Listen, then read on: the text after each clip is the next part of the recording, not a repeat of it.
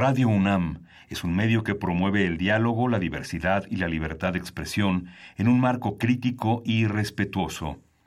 Los comentarios expresados a lo largo de su programación reflejan la opinión de quien los emite, mas no de la radiodifusora.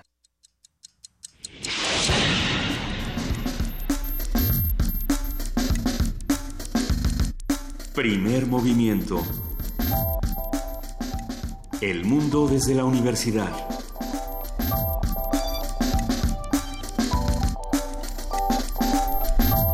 Buenos días, hoy es viernes 24 de noviembre y son las 7.04 de la mañana y estamos en la cabina Juana Inés Deza. Hola, ¿cómo estás Miguel Ángel Quemain? Eh, Luisa Iglesias se incorporará en unos momentos más en eh, a esta conversación. Por lo pronto, bueno, pues ya estamos aquí en este viernes, ya en, en, unos, en unas horas más estaremos viajando rumbo a Guadalajara. Unas, unos más horas, otros menos horas, pero estaremos viajando rumbo a Guadalajara y ahí estaremos transmitiendo de lunes a viernes eh, primer movimiento desde la FIL Guadalajara. Vamos a tener conversaciones muy interesantes. Vamos a podernos salir y no de este bonito momento político. Alguien me dijo ayer, pero ¿cómo te vas a ir mientras el destape? Sí. Y yo decía, ¿cuál de todos? No, pues están todos muy despistados, ¿no? Yo creo que... Pero va a ser el destape como el... Sí, ya se supone que ya lo están anunciando, el del PRI, por supuesto. Sí, claro, El único, el, el, original y verdadero. Sí. Entonces, bueno, pues... Eh, sí, nos vamos a ir, los dejamos con su destape, nos vamos a la FIL y nos estaremos ocupando, esperamos junto con ustedes, de un montón de temas. Por lo pronto, acuérdense que estamos en Twitter, en arroba PMovimiento, en Facebook Primer Movimiento, en el correo electrónico primer movimiento unam arroba gmail.com. Nuestros teléfonos, bueno, nuestro teléfono es el 5536 4339 y acuérdense que también que es viernes de complacencias, vamos a empezar el día de hoy con toda la música que ustedes nos han ido pidiendo a lo largo de la semana. Continuaremos hoy con nuestro viernes de ocio, hablaremos de la Noche de las Estrellas, esta actividad organizada por la UNAM y en diferentes instancias y, localidades de nuestra universidad. Vamos a platicar con Brenda Carolina Arias Martínez, licenciada en Física y maestra en Educación con especialidad en nuevas tecnologías de la información y la comunicación, y con Patricia Claudia Brogna, ella es doctora en Ciencias Políticas y Sociales, responsable de la Unidad de Atención para Personas con Discapacidad de la Dirección General de Atención a la Comunidad. Sí, y vamos a tener, como todos los viernes, nuestro radio teatro sorpresa que es una sorpresa, por supuesto. Es una sorpresa. Eh, también eh, estaremos recordando a una de las que estarán invitadas a la fila, así es que siéntense a escuchar nuestro radioteatro hacia las 7.50 de la mañana. Nuestra nota del día, posverdad para principiantes. ¿Qué es esto de la posverdad? ¿A qué se refiere?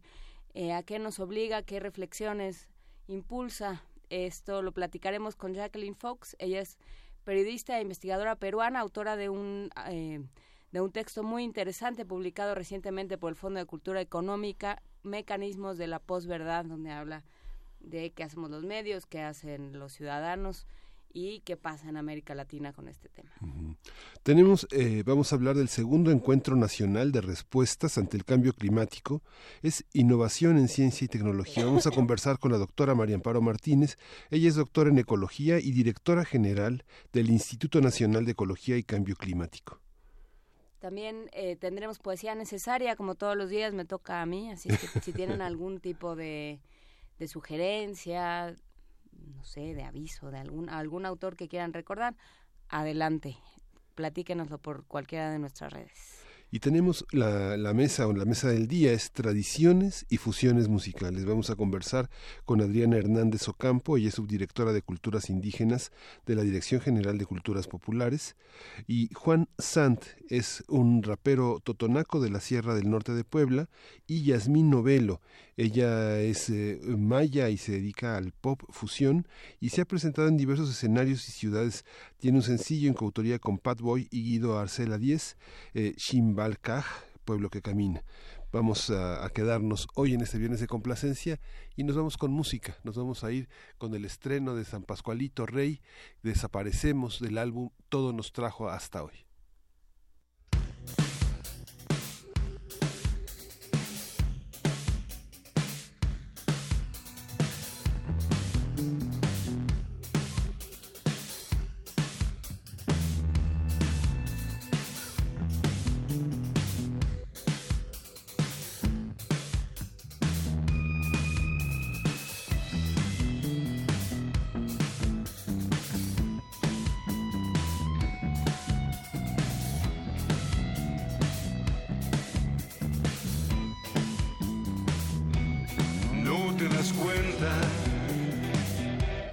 La vida no espera,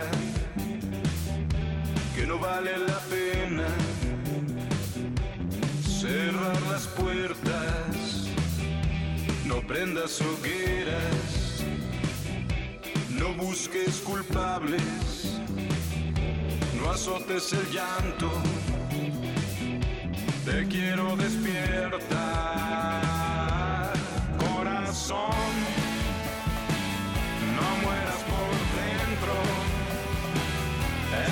Velvet.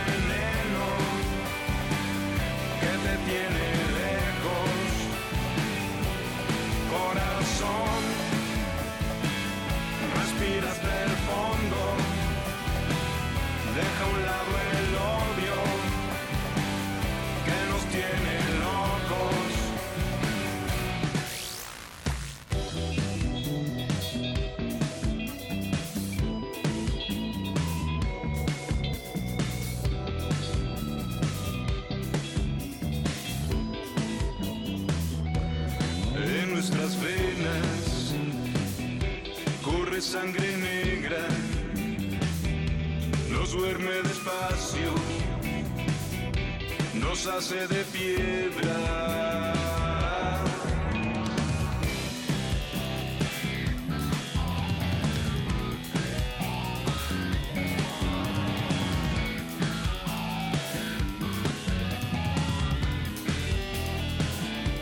Oscuro es el día, el sueño un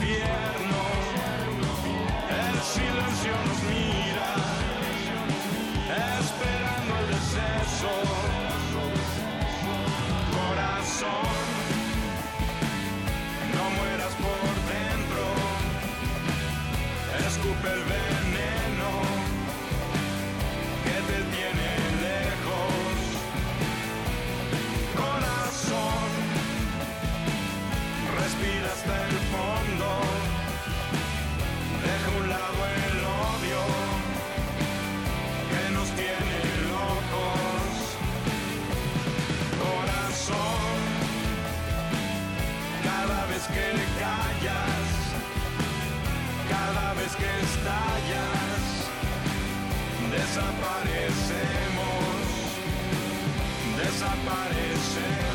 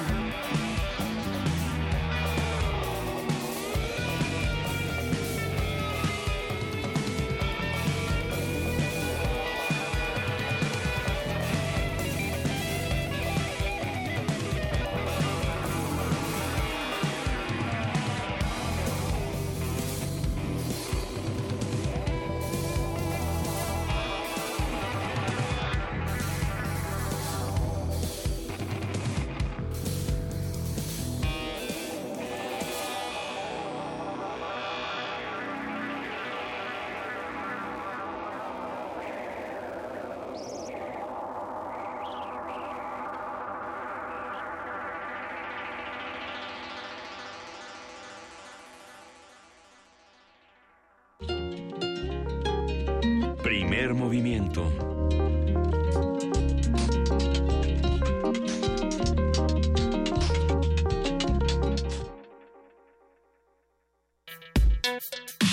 Viernes de ocio. El 4 de octubre de 1957, desde el puerto ruso de lanzamiento espacial Cosmódromo de Baikonur, fue lanzado con éxito Sputnik 1, el primer objeto construido por el ser humano capaz de salir de la Tierra y girar en torno a ella. Este año, la Noche de las Estrellas celebra los 60 años de aquel histórico lanzamiento que marcó el inicio de la gran aventura espacial y aceleró el desarrollo tecnológico y científico de distintas disciplinas como la astrofísica. Este sábado 25 de noviembre se celebrará la Noche de las Estrellas, que se considera la fiesta astronómica más grande de Latinoamérica y su programa comprende talleres de ciencia, eventos culturales, conferencias de especialistas y observación con telescopios en más de 90 sedes a lo largo y ancho de la República Mexicana las actividades son gratuitas. Son de entrada libre, ya nos dijeron, porque gratuitas nada, ya las pagamos. Conversaremos sobre esta actividad, en qué consiste, en qué se basa, quién puede ir y qué ha aprendido la humanidad de mirar al cielo. Para ello nos acompañan Brenda Carolina Arias Martínez, ella es licenciada en física y maestra en educación, con especialidad en nuevas tecnologías de la información y la comunicación. Buenos días, Brenda, gracias por estar aquí. Y también está con nosotros Patricia Brogna, doctora en Ciencias Políticas y Sociales, responsable de la Unidad de Atención para Personas con Discapacidad de la UNAMI, de la Dirección General de Atención a la Comunidad. Buenos días. Buenos días, muchas gracias. Eh, ¿Por qué, y en qué consiste la Noche de las Estrellas, Brenda? ¿Qué tal? Buenos días. Muchas gracias por la invitación y encantados de platicar con todos eh, los radioescuchas de esta fiesta astronómica, la más grande en todo Latinoamérica será este sábado, 25 de noviembre, y es un festejo lleno de ciencias, principalmente la astronomía, porque es la que mueve, mueve a los seres humanos, a los mexicanos nos mueve muchísimo. Vamos a tener telescopios, vamos a tener planetarios, más de 60 carpas temáticas, cada una con un montón de conferencias, charlas breves, talleres, exposiciones.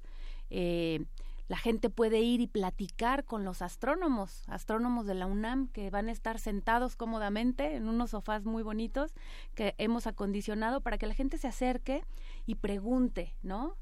¿Qué hay en el espacio? ¿Qué son los agujeros negros? En fin, todas estas preguntas que son recurrentes y que ahora podemos tener en este evento.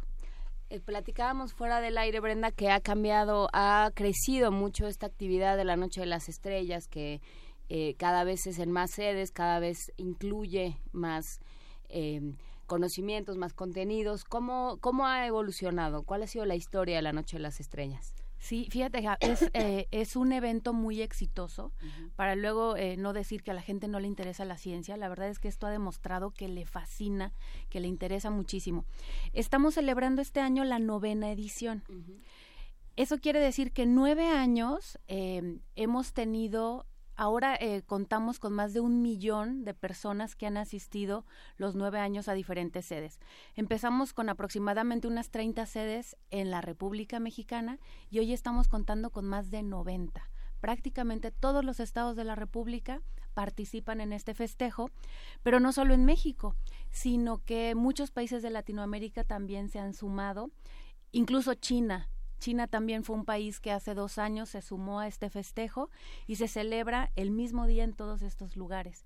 En esta ocasión es Colombia con dos sedes quien se suma a este festejo que ha aumentado en cantidad de voluntarios, de anfitriones, de científicos, de divulgadores y por supuesto de asistentes. ¿Cómo, cómo está conformado el programa? Eh, inicia algún a, qué hora inicia a qué hora concluye cómo se suman los distintos públicos hay presencia de escuelas está anticipada la, las visitas guiadas cómo cómo funciona esta parte institucional mira la, la sede principal de estas 90 que les platico es la que organiza la Universidad Nacional Autónoma de México y la organizamos en las islas ahí en la explanada de rectoría.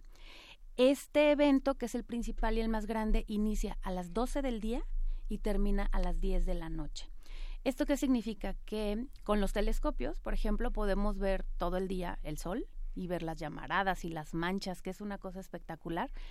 Y nada más que se oscurezca, por ahí como de las seis de la tarde, podemos ver Andrómeda, la constelación de Orión, que ya empieza a salir, por lo tanto podemos ver la nebulosa de Orión que es uno de los, una de las regiones de formación de estrellas más estudiada por los astrónomos mexicanos podemos ver la luna y sus cráteres con mucho detalle.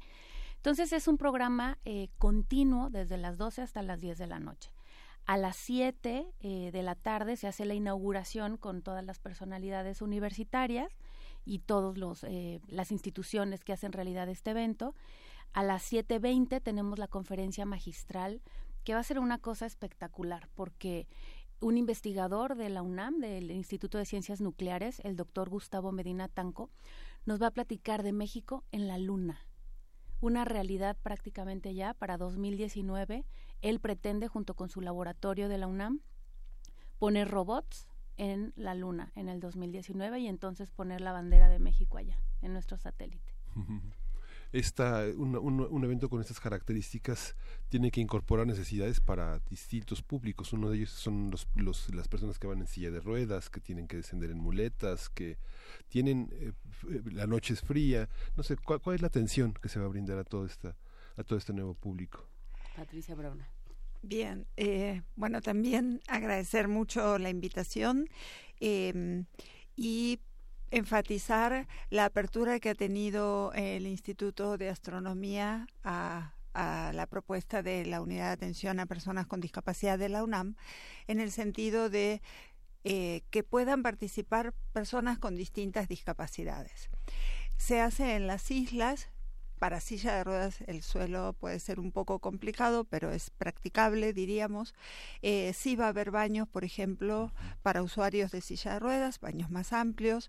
Eh, y hay ofertas de muchísimas actividades, como bien decía Brenda, en la que pueden participar personas con, con discapacidades como discapacidad intelectual eh, o psicosocial, Ahora, para personas, por ejemplo, con discapacidad visual, hay eh, diferentes actividades que propone una de las carpas, que es un grupo de difusión de la ciencia para personas con discapacidad, que es el grupo Painali. Eh, su carpa es Toca el Cielo. Ellos van a llevar materiales para personas con discapacidad visual o ciegas y de, eh, manera que puedan eh, digamos adquirir ese conocimiento a través del tacto. táctil exactamente. Y también lo pueden hacer a partir de descripciones no, es eh, no sería la única forma el tocar pero sí hacer que las personas por los canales, la mayor cantidad de canales posibles, puedan adquirir eh, este acercamiento a algo que para una persona con discapacidad visual nos parece imposible, que es acercarse al cielo. El año pasado eh, empezamos a programar en conjunto también con el instituto, luego no se pudo concretar por una cuestión de salud de la, del astrónoma, traer a una astrofísica ciega eh, ella estudió siendo ciega, le crearon un programa especial y ella escucha la luz. Entonces el acercamiento a la ciencia y el pensar que hay ciertas discapacidades que no pueden hacer ciertas cosas o conocer ciertas realidades que nos rodean es más un prejuicio que una realidad. Y en ese sentido es como creamos puentes para que personas que tienen, como tú bien mencionaste, diferentes necesidades diferentes a, las que podría tener la mayoría de la población, pueden acercarse al conocimiento por diferentes canales. Y entonces otra de las propuestas es que a partir de las tres va a haber intérpretes de lengua de señas en carpas distintas para que las personas sordas que nos acompañen puedan eh, estar en tres carpas y comprender a cabalidad de qué se está hablando, cuáles son eh, las actividades que se están exponiendo y luego también en la conferencia magistral va a haber un intérprete de lengua de señas. Eh, hablabas Brenda, de, de, que se va a ver el sol, de que también se va, va a haber observación antes de que caiga la noche. ¿qué, ¿Qué es lo que se ve en el cielo de día? Hablabas del sol. Sí, pues básicamente lo que vemos de día es el Sol. Es la estrella más cercana que tenemos y es un objeto de estudio muy importante para los terrícolas, dado que es la estrella más cercana a nosotros. que nos da vida. Y a que exactamente nos da vida. Entonces, también por esta cercanía y con telescopios especiales, esto es bien importante decirlo, porque no porque tengas un telescopio significa que puedes ver el Sol. Este, tienes que ponerle un filtro especial y además no de cualquier categoría, porque si no, de plano te quedas ciego, así de contundente es, ¿no? Hacerlo de manera incorrecta.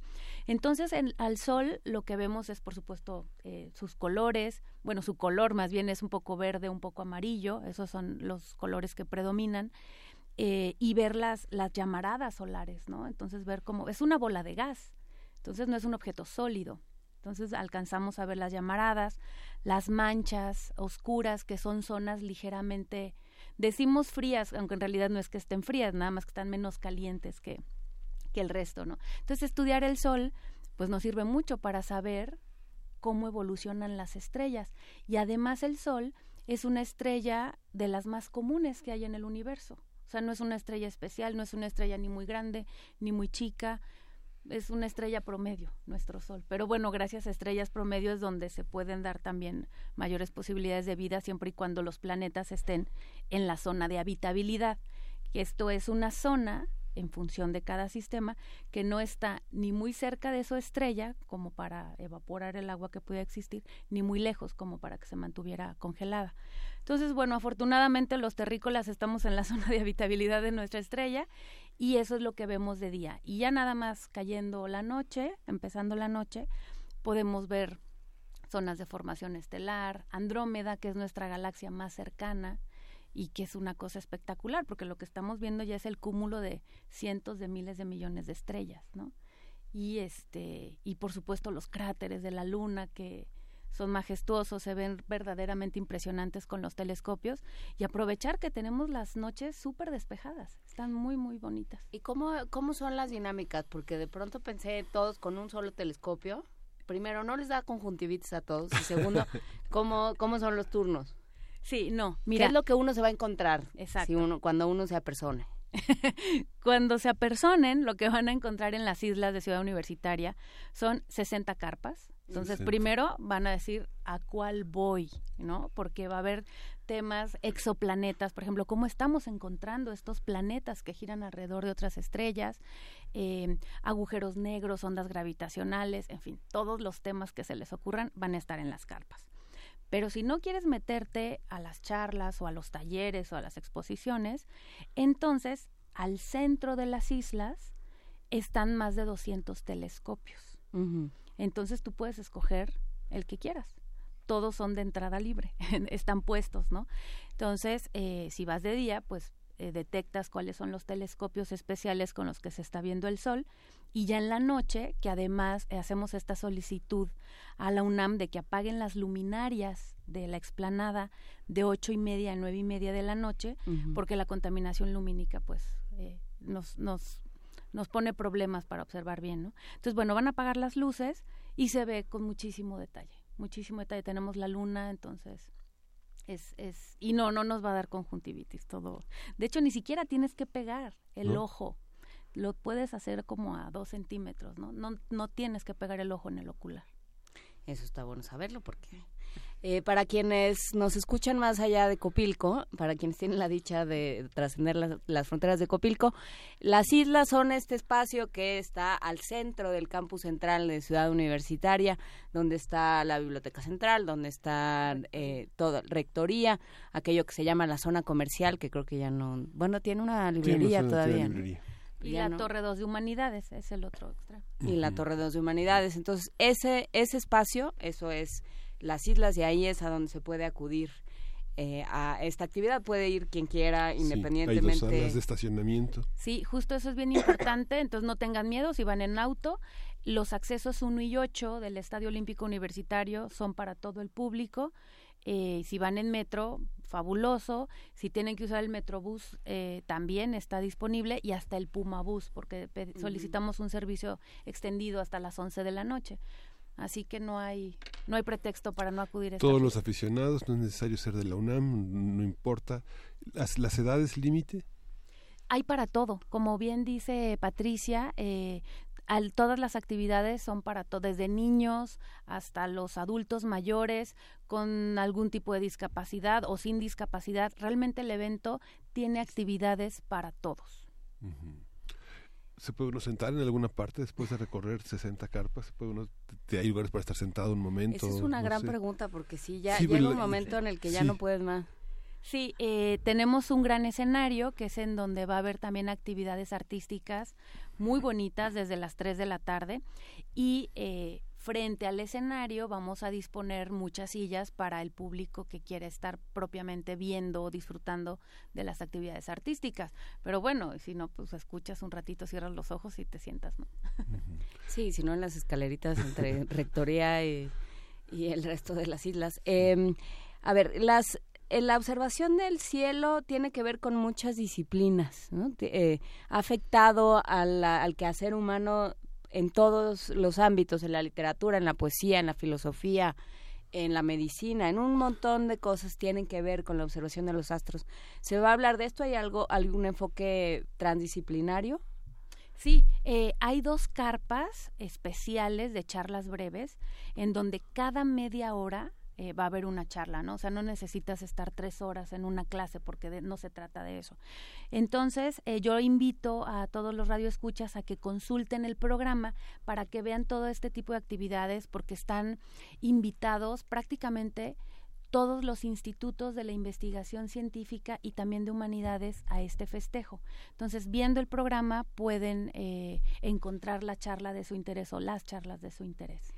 Eh, una vez que estemos ahí, pensando en, lo, que sucederá en el campus central de Ciudad Universitaria, una vez que estemos ahí, ¿a quién recurrimos? Pensando, por ejemplo, en, personas con distintas discapacidades, pensando en alguien que quiera observar en un telescopio, pero necesite que alguien le decodifique lo que está viendo, porque bueno, pues uno ve un montón de cosas, como cuando ves entre un microscopio, pues ves manchitas, pero nadie necesitas que alguien te diga que estás viendo y necesitas que alguien te ayude a, las, a las diferentes actividades.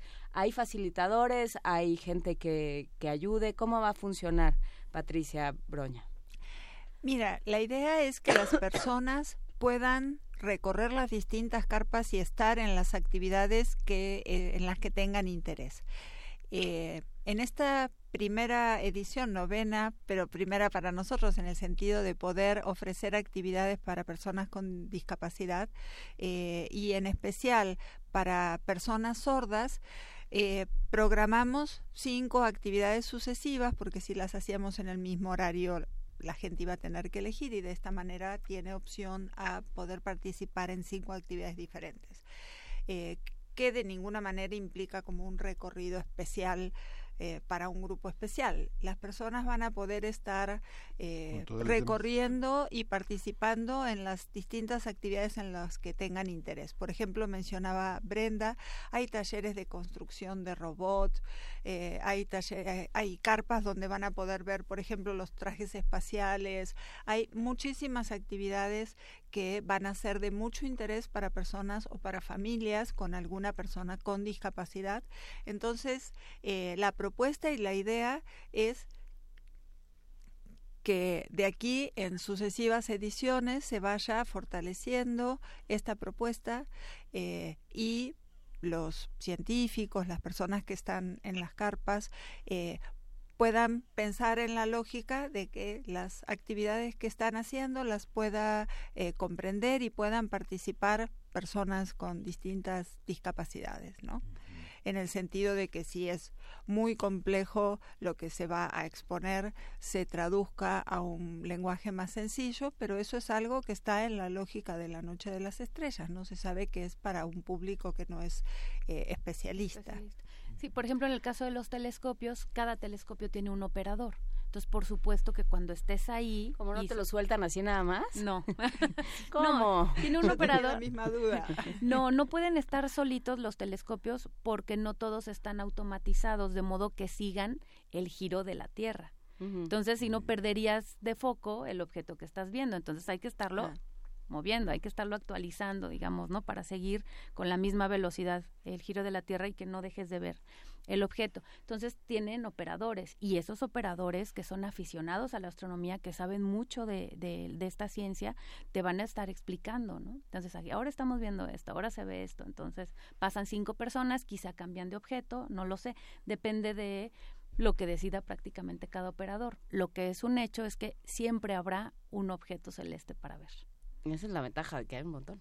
Chelly dice, he llevado mi telescopio y es una gran experiencia. Entonces, si usted tiene un telescopio en su casa, puede llevarlo también. Así es, de hecho, ahorita estamos fuertemente con la convocatoria a todo el que tenga su telescopio guardado en el closet, que lo saque y que lo lleve a de las Estrellas.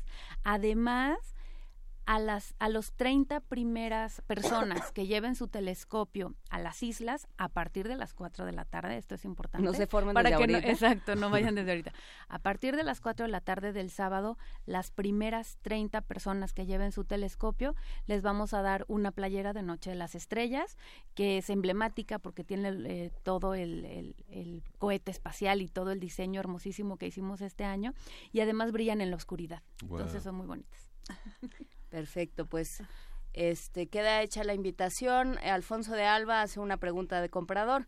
¿Qué pasa si va en bicicleta? ¿Hay estacionamientos? ¿Hay donde resguardarlas? Buena pregunta. Yo sé que la universidad tiene zonas en donde la, gente que va en bicicleta, que es muchísima, este, puede resguardarlas. Desconozco los lugares precisos, pero si él es un ciclista y además generalmente se mueve en, bici, debe ser muy fácil que él encuentre estas zonas a, lo largo y ancho de, la explanada de rectoría, porque seguro hay. Pues eh, muy bien, entonces hay que repetir mañana, el sábado, a partir de las 4 de la tarde. De las 4 de la tarde para los telescopios, pero para la gente que quiera charlas y todo esto desde las 12 del día. Desde las 12 del día en las islas, en Ciudad Universitaria, habrá actividades como ya platicamos con Patricia Brogna y con Brenda Carolina Arias Martín, que ya te dijeron que qué entusiasta, qué, qué contagioso tu entusiasmo.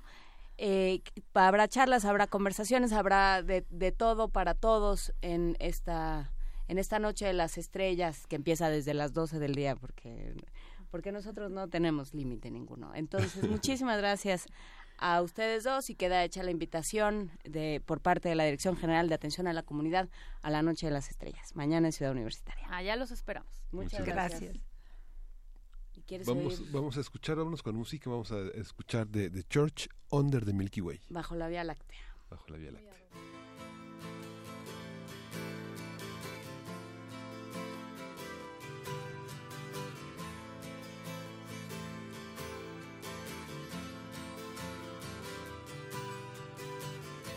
Sometimes when this place gets kinda empty, sound of their breath fades with the light. I think about the loveless fascination under the Milky Way tonight.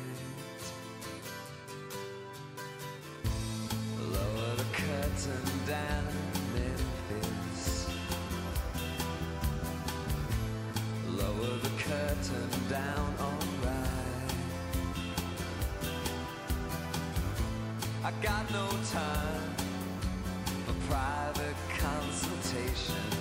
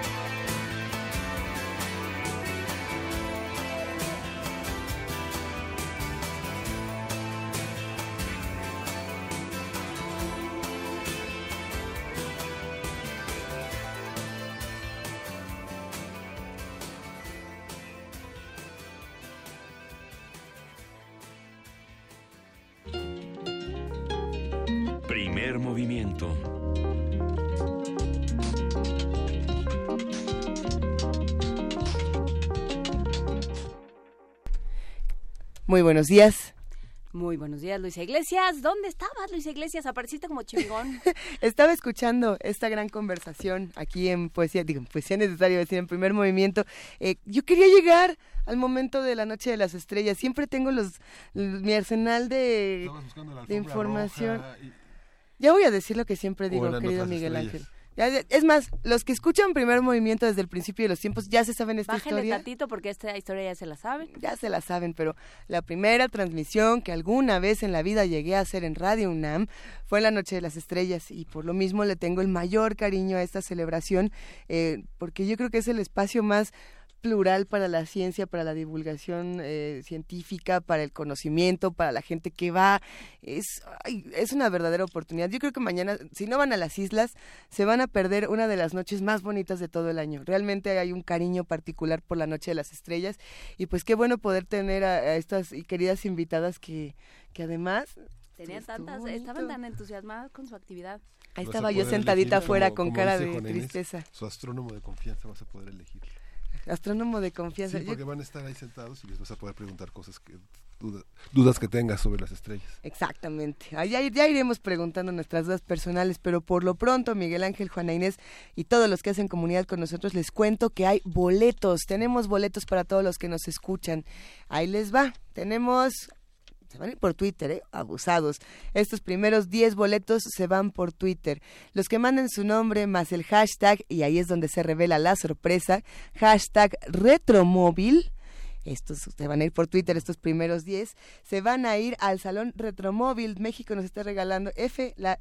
A ver, es que esto está, está complicado. La Federación Mexicana de Automóviles ¿Antiguos? antiguos nos está invitando, nos está regalando boletos para ir los días 1, 2 y 3 de diciembre en el Centro de Exposiciones y Congresos UNAM.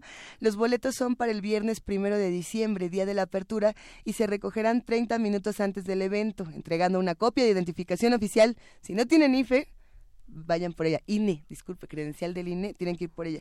Esto es en la taquilla del evento del centro, ubicado en Avenida del Imán. Y porque andamos de buenas y ¿por qué no?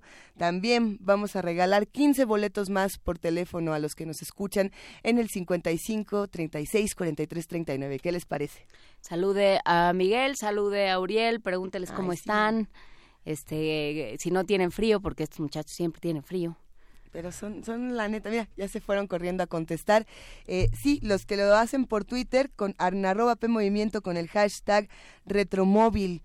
Eh, bueno, aquí nos lo ponen con acento y con mayúsculas, porque Vania lo hace con toda la propiedad twittera. Eh, si no me equivoco, cualquier hashtag se, se- eh, entra en la, en la categoría si pones retro. Ah, no, no, sí pónganlo con, con toda la, la ortografía necesaria. Ya aquí Vania Noche está revisando todo el asunto. Volvemos a decir el teléfono 55 36 43 39. Y nos quedan todavía un par de minutos para hacer diferentes invitaciones y sobre todo para que le entren a lo que sigue, que es nada más y nada menos que el radioteatro sorpresa. ¡Eh! Primer movimiento.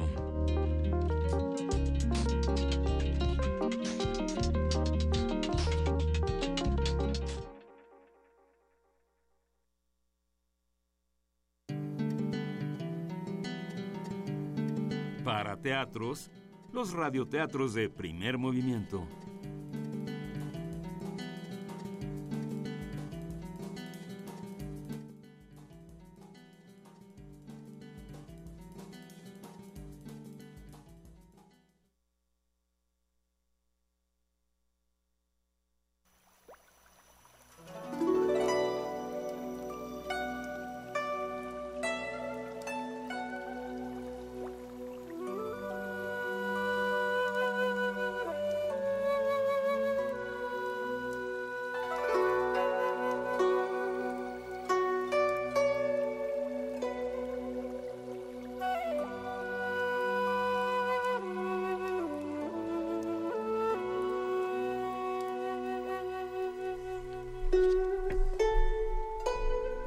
La Dama del Abanico, Marina Colasanti.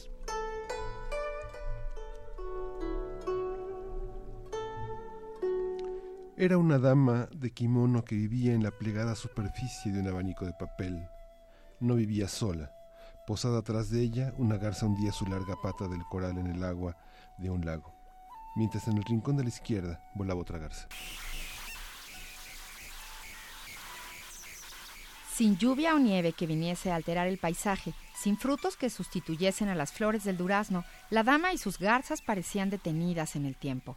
Pero no lo estaban. El tiempo pasaba en el abanico, aunque a su modo.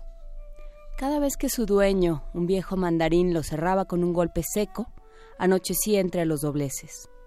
La dama entonces se dormía. Dormían las garzas, y hasta los nenúfares del lago parecía que reposaban sus pétalos sobre el agua. Solamente el volcán, al fondo, continuaba soltando una columna de humo. Sin embargo, sin embargo, bastaba que el mandarín abriera otra vez el abanico para que todos despertasen. Las olas del lago brillaban como si algún viento las empujase desde las montañas. Volaba la garza sin salirse del espacio. La dama de largos cabellos tocaba el instrumento que tenía sobre las rodillas, tañendo las cuerdas con sus pálidos dedos.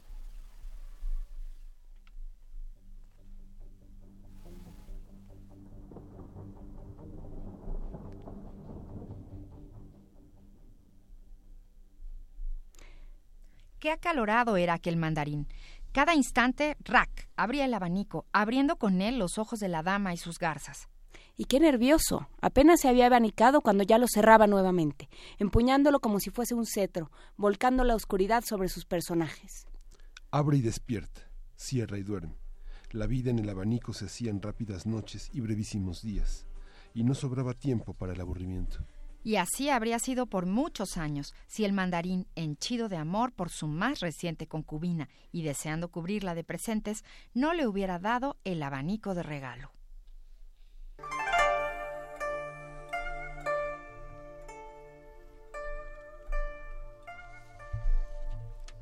La esposa tenía modales muy diferentes.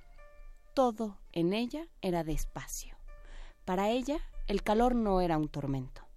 Del abanico, más que la brisa, disfrutaba el pausado gesto con que lo movía, acariciando el aire y su cuello. Casi no lo cerraba. Por encima, su mirada era lanzada con disimulo. Tras él, murmuraba secretos a los oídos de las otras concubinas, escondía sonrisas, escondía besos, y muchas veces, descansando su mano sobre la mesa o en su regazo, se olvidaba de cerrarlo. Con ella, los días se volvieron largos a veces larguísimos para la dama del kimono. Tocaba su instrumento, miraba a sus aladas compañeras y así se distraía. Sin embargo, las garzas, sin nada que hacer, sin poder pescar, tejer su nido o aparearse, comenzaron a encontrar el cielo de papel cada vez más limitado y el horizonte de más allá cada vez más tentador. Y llegó un día en que la garza del rincón de la izquierda, aquella que desde siempre mantenía sus alas abiertas, las movió levemente. Después con más fuerza y aleteando libre al fin, voló fuera del abanico.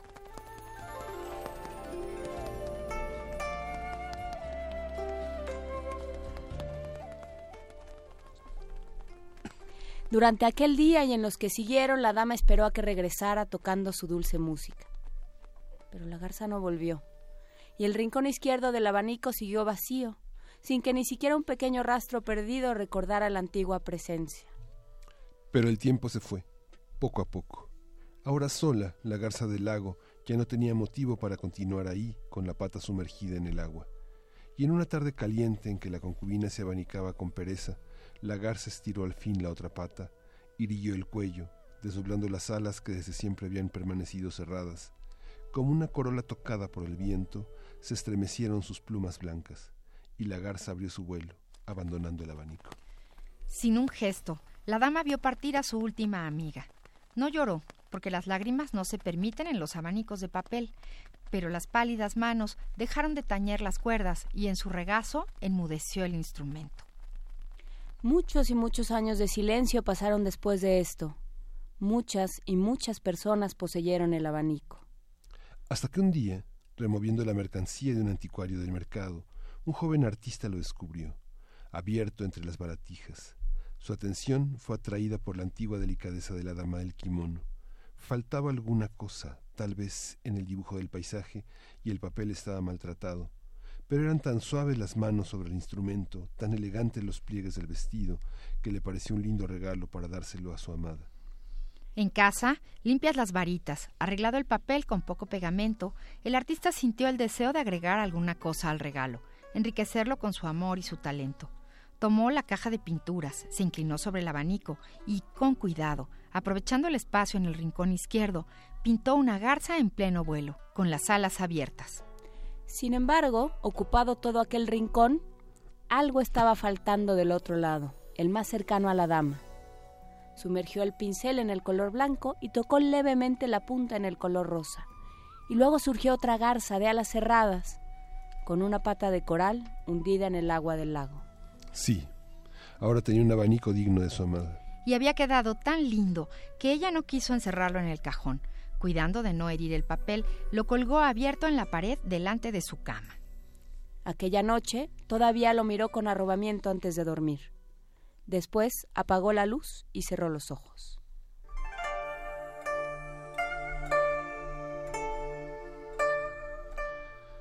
Duerme la dueña del abanico, duerme la casa pero en la superficie del papel humea un volcán, mientras una dama de kimono les toca a sus garzas la muy suave música de un instrumento de cuerdas.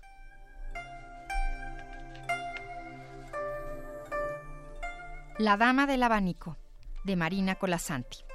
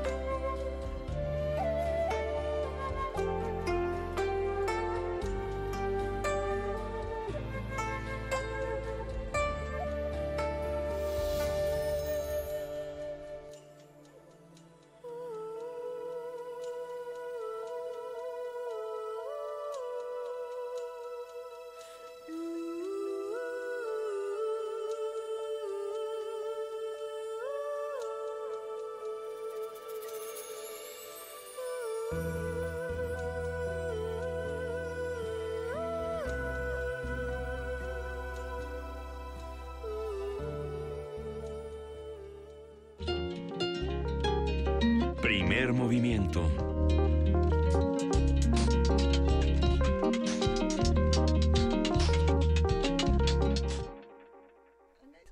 Ay, bueno, sí, nos agarraron un momento aquí fuera del aire platicando. A lo mejor lo decimos, ¿no? Porque eh, sí, ¿se puede contar la historia o no se puede contar la historia? Cuenta la historia. A ver, ayer estuvimos leyendo en Poesía Necesaria el poema Metonimia de Lawrence Schimmel y yo estoy muy contenta, les voy a platicar que ayer eh, me escribió a Twitter Lawrence Schimmel para decir que bueno, que era una bonita sorpresa que se hubiera leído su, su poema en primer movimiento y entonces me salió del alma hacer ¡ay! y ya, y nada más era eso. Tuve un momento de, de admiradora infernal, mejor conocida como Fan from Hell, porque realmente creo que Lawrence Schimmel tiene un trabajo maravilloso y lo admiro mucho y me da eh, piel de gallina cada vez que, que leo sus poemas y bueno, de qué bonito que nos podamos encontrar con autores como estos.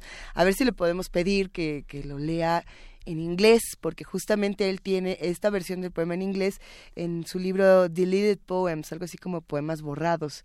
Entonces a lo mejor le podemos pedir que nos haga una postal sonora y podemos comparar cómo suena en español y en inglés, ¿no? Un, Qué bonito título. un mismo texto. Los poemas borrados. Deleted Poems. Deleted Poems, está bueno. Pues sí, de, de esas pequeñas sorpresas y de esos pequeños encuentros que uno puede tener eh, cuando hace comunidad y que para eso nos sirvan las redes sociales. Pues sí, eso no pasa cuando les a Garcilaso, ¿verdad? O también puede pasar con una ouija o con, uh, con un, ¿qué será? ¿Un portal? un portal intergaláctico, interestelar y interdimensional. Puede ser algo así.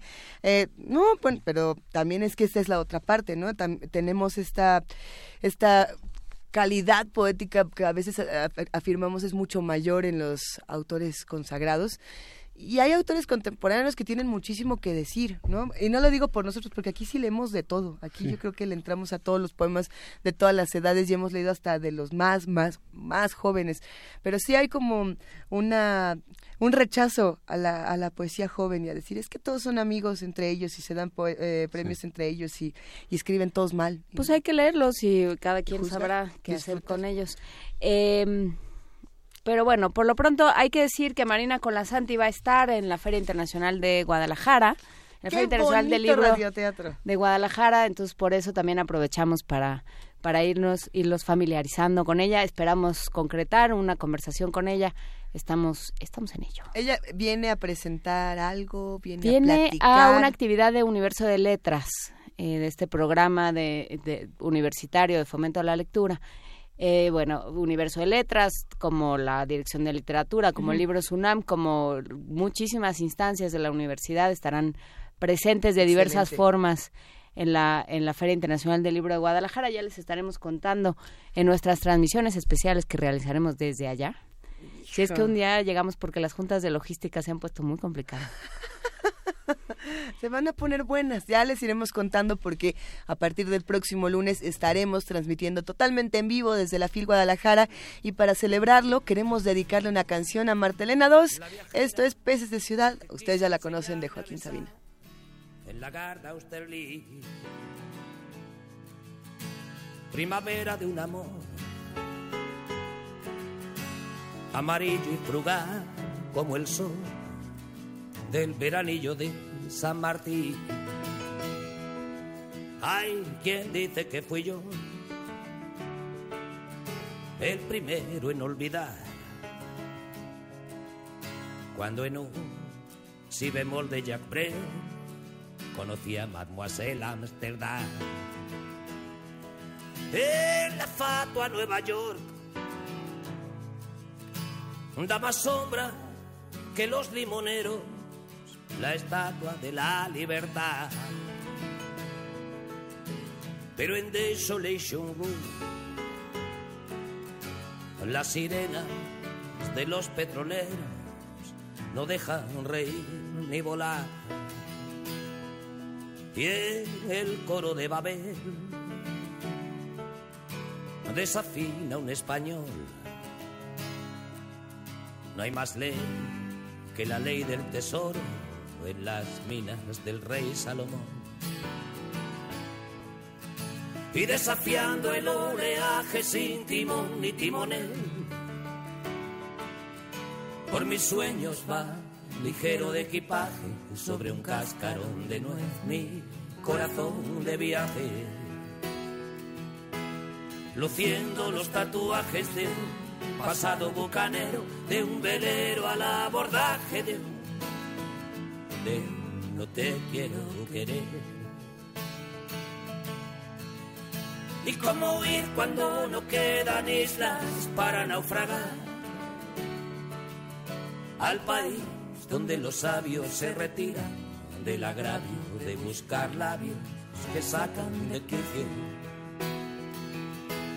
Mentiras que ganan juicios tan sumarios que envilecen el cristal de los acuarios de de los peces de ciudad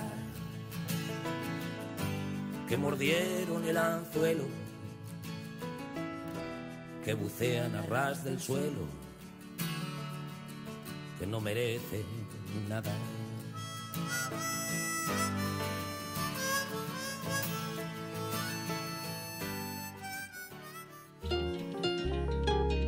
Primer movimiento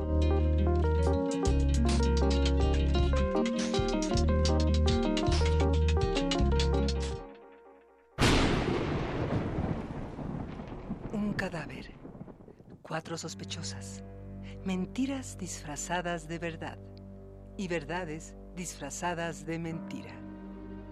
¿Tiene límites la perversión? Efigies, una obra de teatro inspirada en Las ocho mujeres de Robert Thomas. Dirige Ramiro Galeana. Descubre a la asesina todos los domingos de noviembre a la una de la tarde en la sala Julián Carrillo. Adolfo Prieto 133, Colonia del Valle. Entrada libre. Radio UNAM. Experiencia sonora.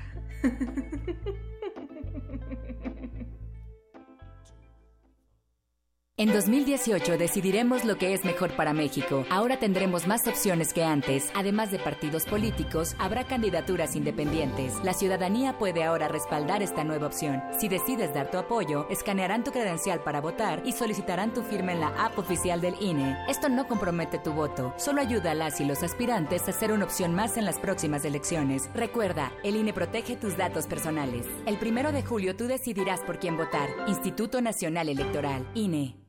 El Museo Nacional de Arte ha preparado la magna exposición Discursos de la Piel, Felipe Santiago Gutiérrez, una retrospectiva de la obra del pintor, viajero, tratadista y crítico de arte, de quien se exhiben 52 piezas que intercalan con 62 obras de 32 artistas mexicanos, franceses, españoles, colombianos y un alemán que brindan un panorama de las artes y la cultura de la segunda mitad del siglo XIX. La muestra Discursos de la Piel, Felipe Santiago Gutiérrez, está abierta en el Museo Nacional de Arte. 10 frasquitos de gel desinfectante, 8, 7, 6, 4 caldos cultivos, 2 compostas, un invernadero sonoro. En este ambiente se experimenta la nueva música en compañía de sus creadores. Cultivo de hercios, frescura en la flora musical. Lunes y jueves, 21 horas, por el 96.1 de FM. Radio UNAM.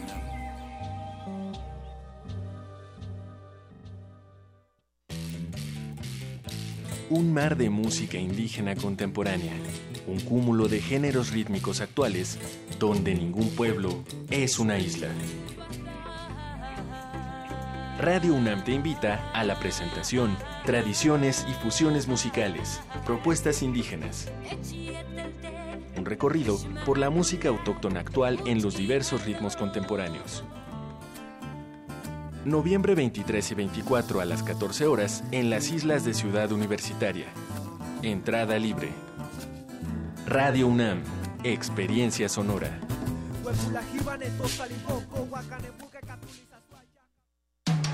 Búscanos en redes sociales, en Facebook como Primer Movimiento UNAM y en Twitter como P Movimiento o escríbenos un correo a primermovimientounam@gmail.com. Hagamos comunidad. Iglesias que tiene todas las historias del mundo, ya estamos aquí. Hola TV UNAM, hola Radio UNAM, ¿cómo están? Querido Miguel Ángel Quemay, ¿cómo estás? Hola Elisa, buenos días. Buenos días para los eh, televidentes de Radio UNAM. Y continuamos con Eh. Radio UNAM. Eh, Juana Inés de esa, buenos días. ¿Cómo están? Oigan, ¿les cuento la historia que les estaba contando fuera del aire Sí, o no? sí, sí. Bueno, pues entonces el día de ayer me tocó conducir este maravilloso concierto, Tradiciones y Fusiones Musicales, que es un encuentro de rock, eh, hip hop, rap y diferentes manifestaciones musicales, géneros. En las islas de la UNAM. Eh, Fue una experiencia increíble, le- ya le daré las gracias en su momento porque además vamos a hablar de esto en la mesa a los amigos del PUIC, de la Dirección General de Culturas Populares, a los amigos de la DEGACO, pero bueno, pues resulta que me voy al estacionamiento de visitantes. Yo creo que los que me escuchan, los que, los que nos observan, probablemente han, han vivido esta experiencia. Entonces llego a pagar y ¿qué creen? Pues se me olvidó la cartera. Y traía de pura suerte eh, 75 pesos en mi bolsa. Y el boleto... Seguro en monedas de uno, porque tu bolsa es, es como Narnia. Exacto, era, Es un país de y no volverás, sí. Y, y entonces lo que hice fue, bueno, irme al coche a buscar si tenía un poco más de dinero y encontré cuatro pesos más, es decir, tenía 79 pesos así, ¡ay! Y, y tenía terror de qué iba a pasar y dije, bueno, ¿y ahora qué hago? ¿A dónde me voy? Apelaste a tu comunidad, Luisa Iglesias. Pues que apelo a la comunidad y que intercepto a un joven en el estacionamiento. No haga esto en, en su estacionamiento de confianza, por favor, trate de evitarlo.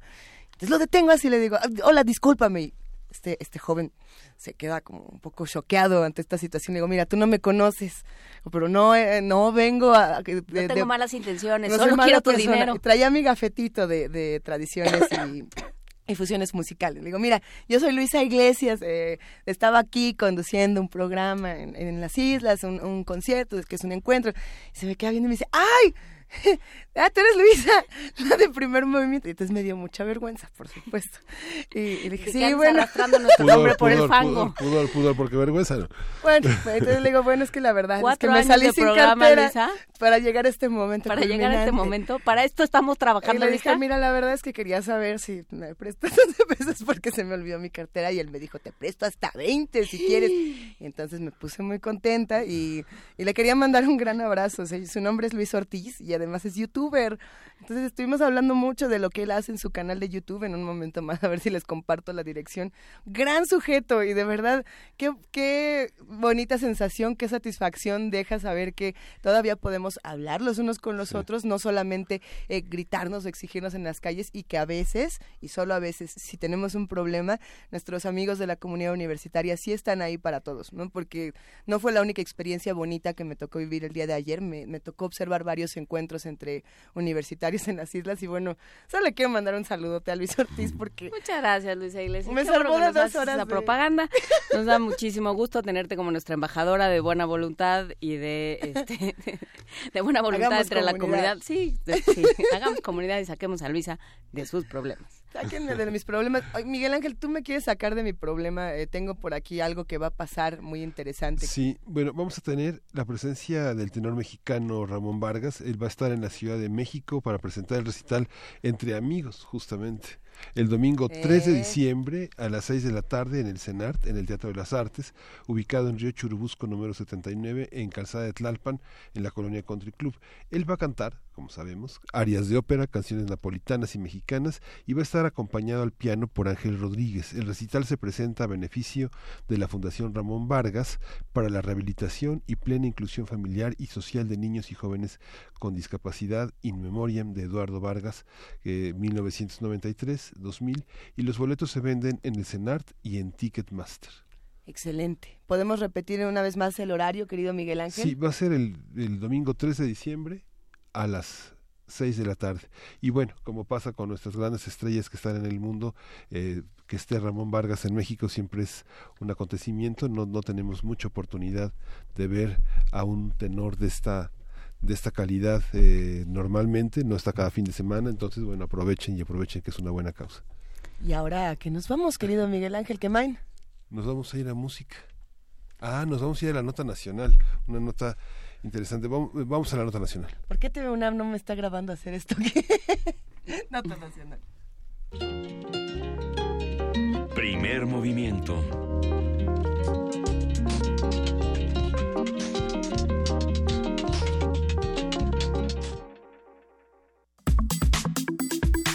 Nota Nacional. Posverdad fue la palabra del año 2016, según el diccionario de Oxford, que la define como el fenómeno que se produce cuando los hechos objetivos tienen menos influencia en definir la opinión pública que los que apelan a la emoción y a las creencias personales. Mecanismos de la posverdad de la periodista y escritora peruana Jacqueline Fox aborda el aumento de prácticas de desinformación basada en prejuicios y emociones que instalan mensajes o noticias que no se apegan a los hechos. El libro, editado por el Fondo de Cultura Económica, examina casos y procesos en los cuales los mensajes en la prensa y en las redes sociales distorsionan la realidad y contribuyen a ahondar cada vez más las brechas en las sociedades afectadas por problemas como la desigualdad y la discriminación. A partir de este libro, Mecanismos de la Posverdad, vamos a hablar sobre este concepto, cómo lo entendemos, a quiénes afecta y cómo se manifiesta en la vida política y social de las sociedades latinoamericanas. Y está en nosotros, como pueden ver, quienes escuchen en Radio UNAM, está con nosotros Jacqueline Fox, quien es periodista e investigadora peruana, licenciada en Ciencias de la Comunicación por la Universidad de Lima y maestra en la misma disciplina por la UNAM. Ha sido redactora, editora y corresponsal de diversos diarios y corresponsal. Buenos días. Buen Jacqueline, día. Mucho gusto. Mucho gusto estar aquí en la radio de mi, de mi universidad. El gusto es sin duda todo nuestro y a lo mejor podemos empezar eh, ahora sí que por el principio y hablemos de qué es la posverdad para entrar a todo este texto y a todos estos rincones.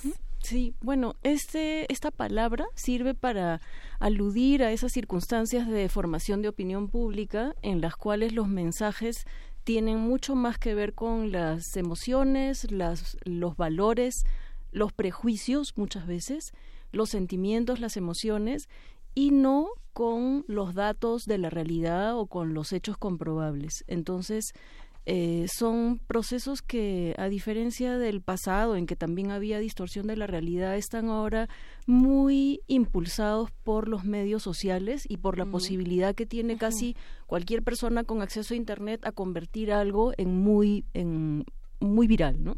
Sí, es esta, eh, este bonito fenómeno que se defiende con el argumento de, pues yo así lo veo, Sí, bueno, pero hay una serie de hechos que dicen. Lo está publicado, ¿no? Pues ya así, me, así lo leí. Está, está en internet. Sí, bueno, todo está en internet. Me gustaría que arrancáramos esta conversación, Jacqueline, con una, con algo que dices en el libro, que es el Brexit y la presidencia de Trump fueron la cristalización de la posverdad en 2016. Creo que esta frase eh, es un buen detonante de, de qué estamos hablando, cuáles son los peligros, cómo interviene la ciudadanía y cuál es el papel de los medios, que creo que podrían ser los ejes de esta conversación. ¿Cómo, cómo viste tú eh, Brexit, Donald Trump? Porque desde acá lo vimos con espanto, pero ¿cómo, ¿cómo analizarlo, cómo deconstruirlo?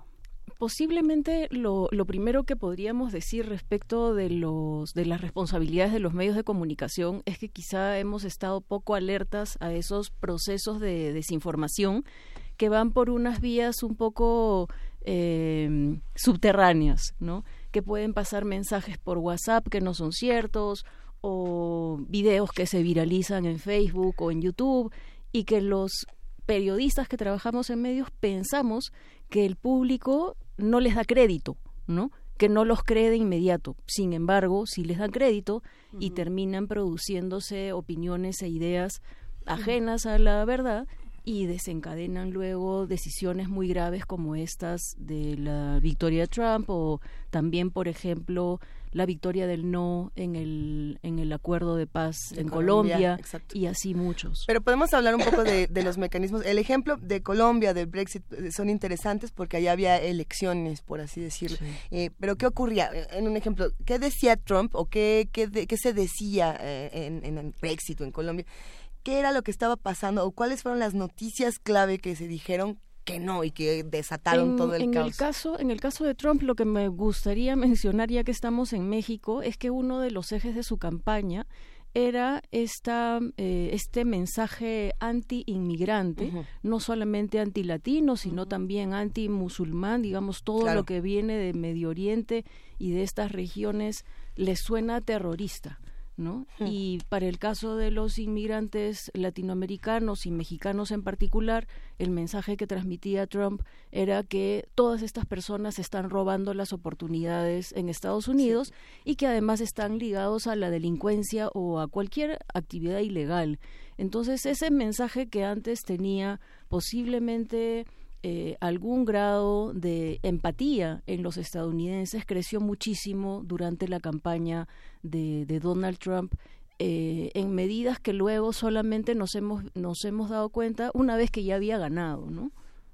Eh, en ese sentido, creo que vale la pena hablar de cómo se construye, qué entendemos por una noticia, porque hay una idea muy ya muy rebasada de la noticia es algo fijo eh, de lo que, que todos vemos de la misma forma. Y lo que tú dices en el libro es, la noticia es una construcción. Eso que llamamos noticia, eso que llamamos contenido periodístico, O, ya en medios, y ya entonces ya no se vuelve periodístico, sino otra cosa, es una construcción y es una, pues es una manipulación, por ponerlo en esos términos, de diferentes hechos. ¿Cómo, cómo se construye una noticia? ¿Qué hay en una noticia? Eh, bueno, yo, yo utilizo el término este de construcción de una noticia no necesariamente para que sea sinónimo de manipulación. Yo creo que las noticias cuando están hechas con ciertos procedimientos éticos de verificación, de, de contrastación, y cuando hay una voluntad por parte del medio de tratar de ser lo más fiel a los hechos, no hay manipulación o se evita ser manipulador. Sin embargo, hay otros medios periodísticos eh, en los que sí hay esa voluntad de básicamente hacer campañas y no noticias y tendríamos que distinguir las noticias generadas por los espacios periodísticos de los contenidos que aparecen en los medios sociales que no son generados por periodistas. Eso. Y eso es también una novedad porque en esos espacios se están generando corrientes masivas de opinión pública que no llegan a ser suficientemente contrapesadas por los medios de comunicación serios, por decirlo de alguna forma, ¿no? Estos que se conducen con procedimientos éticos y con una búsqueda constante de la verdad.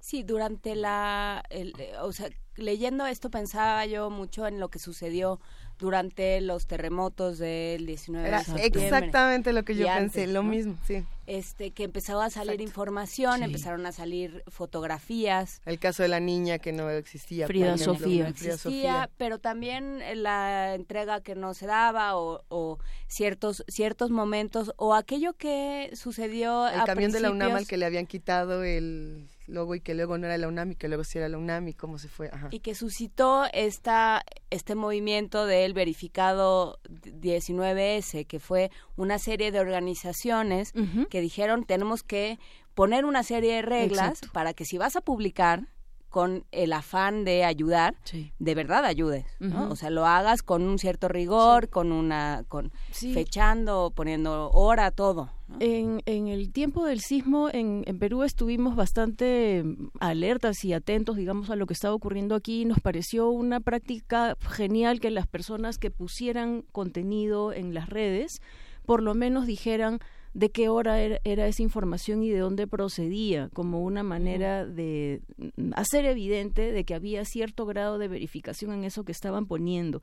Y siempre en situaciones de crisis, así como ustedes lo han tenido en el sismo reciente, en Perú lo hemos tenido más o menos entre enero, febrero y marzo, que hubo una crisis por eh, lluvias y por deslizamientos, en los que también se necesitaba mucha ayuda, en los que había escasez de agua, cortaban el agua algunos días enteros y circulaba mucha, entre comillas, información por WhatsApp con memes o con mensajes supuestamente procedentes de las autoridades, pero que nadie había comprobado. Y en momentos críticos hay algunos sectores en todos los países que lo que quieren es desestabilizar. No sabemos bien con qué fines, pero eso es ese es el tipo de mensajes que contribuyen a una eh, mayor vulnerabilidad de personas que ya son víctimas en crisis. ¿no? En, en algún momento, eh, mientras leía mecanismos de la posverdad y mientras hablábamos, discutimos mucho sobre este tema antes de, llegar a esta mesa, me quedé pensando en lo que ocurre en ciertas partes de nuestro país con la violencia y con el narcotráfico. Y en ciertas comunidades, eh, sobre todo en el norte de nuestro país, que diseñaron redes sociales para avisar, a ver, no se metan a esta calle porque en este momento están levantando personas, están haciendo este, este tipo de actividades, ¿no? Y las describían tal cual. Y a mí hay algo que me llamó mucho la atención y es pensar, eh, ¿qué tantas veces tenemos que repetir un tweet para que alguien diga, esto es falso, esto es una, es una noticia falsa, esto es una posverdad, por así decirlo, ¿no? Eh, y entonces lo que empezaron a hacer es que cada vez que alguien tuiteaba esto, lo retuiteaban, vamos a decir, al infinito, para que dijeran, es que esto es spam, entonces no lo tomo en cuenta. Y esto que a lo mejor sí era verdad, ya entró dentro de, dentro de esta otra parte de del spam, de lo que no se lee. Eh, eh, la, la posverdad se, se expresa en el retweet, por así decirlo. Es una de las O vías, es una de las muchas es una, vías. una de las vías por donde puede desencadenarse, ¿no? El, proceso de la posverdad. Pero yo diría que a la primera que uno ve un mensaje que no es cierto, habría que matarlo para no dar Ajá. posibilidad a que siga creciendo su, su viralidad. ¿no? Pero así como yo puedo matar un mensaje que no es cierto, también puedo matar uno que sí. ¿No? Ese, Sí, es, ese es el, el peligro el de las redes sociales. Exacto. Yo creo que pensando en, en el público, eh, la, primera, la primera cuestión que a mí me parece importante es a que distinga eh, quiénes tienen credibilidad en, en las redes. ¿no? Pueden ser periodistas, digamos, antes los periodistas teníamos el, el monopolio de la credibilidad en los mensajes, ¿no? Ahora ya no. Ahora para el público no necesariamente y hay algunos otros líderes de, de opinión que también tienen credibilidad. La primera cosa para el público, porque a mí muchas veces las conversaciones acerca del libro terminan en, entonces, ¿a quién le creemos?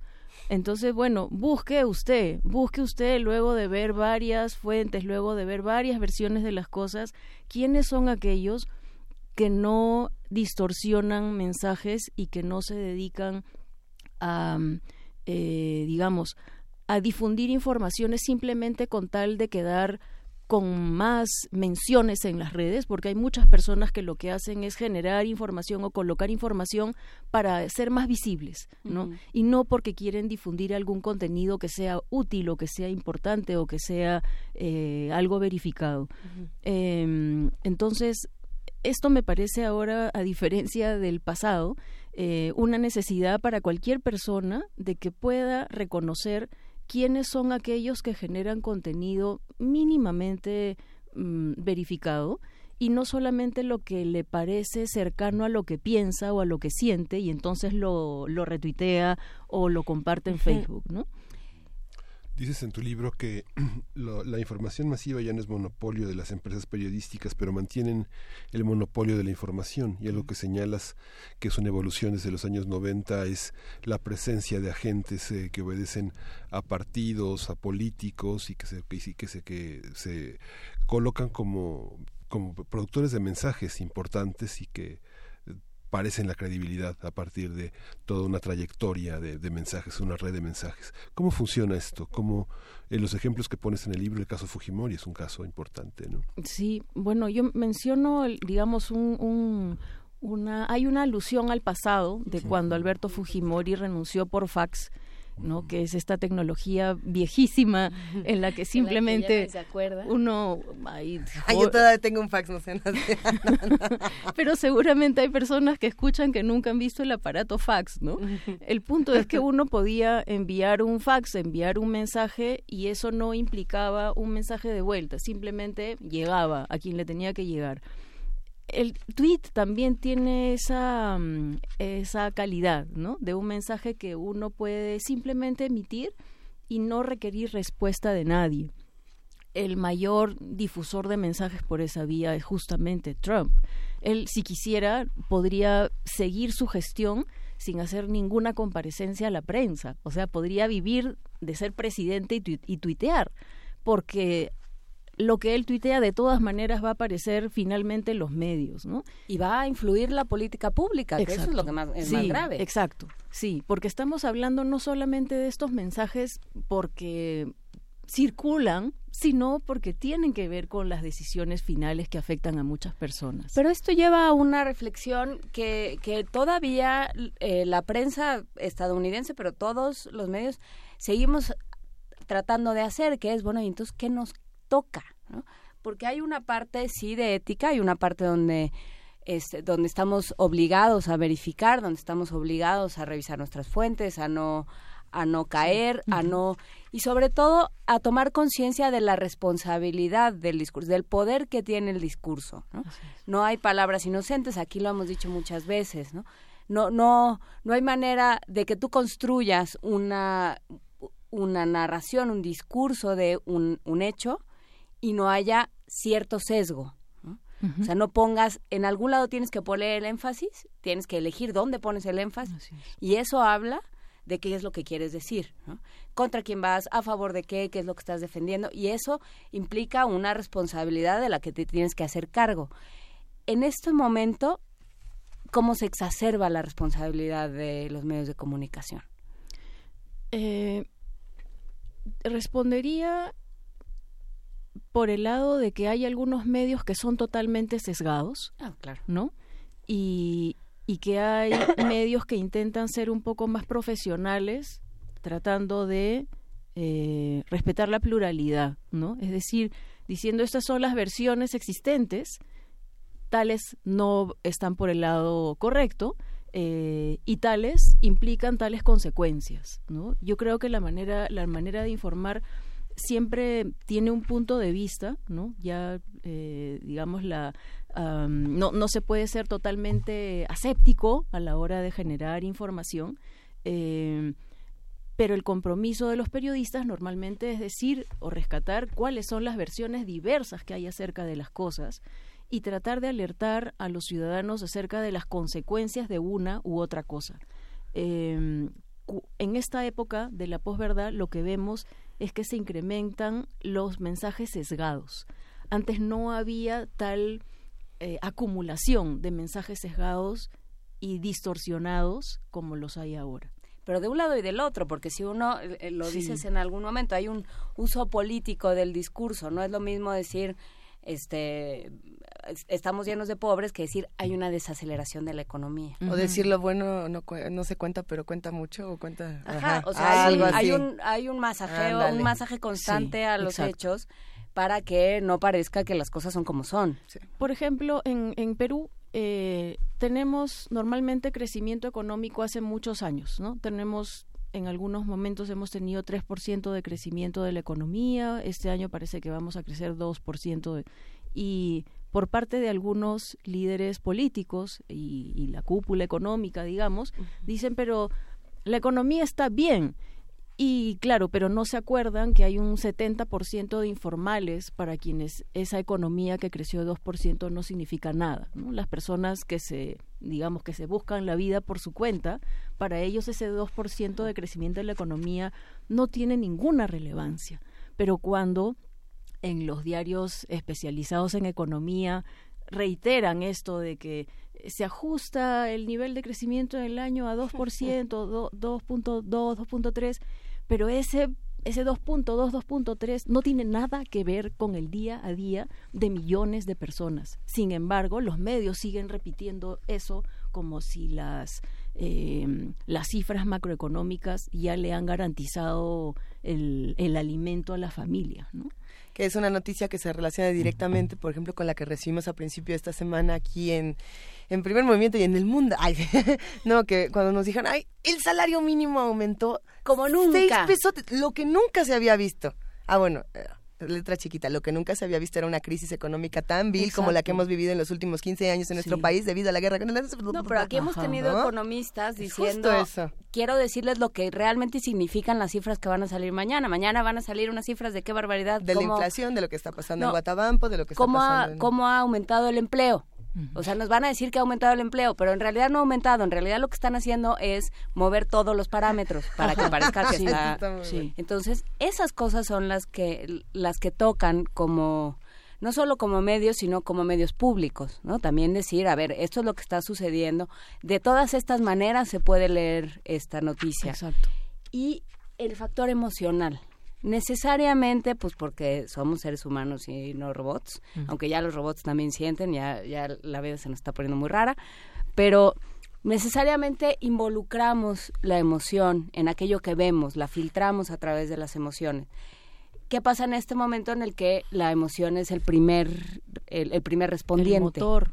Ajá. Eh, bueno, mi, mi manera de, de ver esto eh, es que ante el incremento de la, de la parte emocional en este tipo de mensajes distorsionados, ha tenido una reacción eh, en una creación de espacios de verificación de información. ¿no? Esto es algo que también a mí me gustaría mencionar porque no lo llego a poner en el libro y ya han pasado cinco meses desde la publicación del libro y muchas personas quedan medio decepcionadas después de leerlo como que todo es un desastre, ¿no? Y que vamos simplemente camino al mundo de la mentira. Y lo que habría que decir como contrapeso es que hay muchas organizaciones en América Latina, pero también en Francia y en Estados Unidos, que se dedican a hacer verificación de información. Eh, incluso hay algunas divisiones de, de periódicos o de medios que se dedican a hacer esto que en inglés se llama fact-checking, en Argentina le llaman chequeo, ¿no? Que es justamente eh, esta, hay una manera de hacer fact-checking o, chequeo que es tratar de ver si aquello que dicen los líderes políticos es tal cual o es una media verdad eh, o es totalmente mentira. Sí, aquí lo hace animal político con el sabueso. Exacto.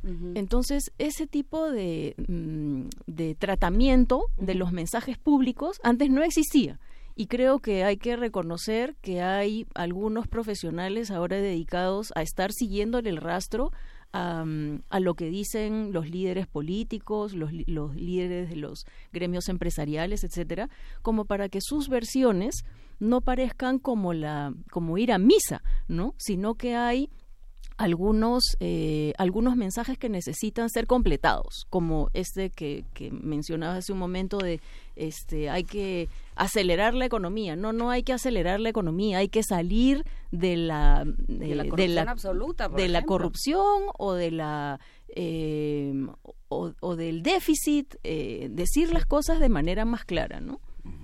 El libro es un ejemplo de cómo mirar el caos, que el caos forma parte de un mito, que finalmente la mirada puede, puede reordenar y reinterpretar. Digamos, es un libro muy dirigido también a, un medio académico, a estudiantes de periodismo, a comunicólogos, a sociólogos de la comunicación, en donde no se pierde el registro de las cosas. Finalmente, la confusión, el de encontrártela de distintas maneras eh, elaborada, es lo que da esta idea de caos, esta idea de, de que cada quien tiene su opinión cuando en realidad hay una regulación y hay una estrategia de comunicación detrás de todo esto que parece un caos, ¿no? Sí, a mí me, me parece una, una ilustración de, de, eso que mencionas, lo que pasó justamente en la campaña de la campaña por el no en el acuerdo de paz de Colombia eh, del gobierno con las FARC, que mm, había tal capacidad económica y estratégica de generar mensajes mentirosos, de mensajes que no correspondían con el acuerdo de paz,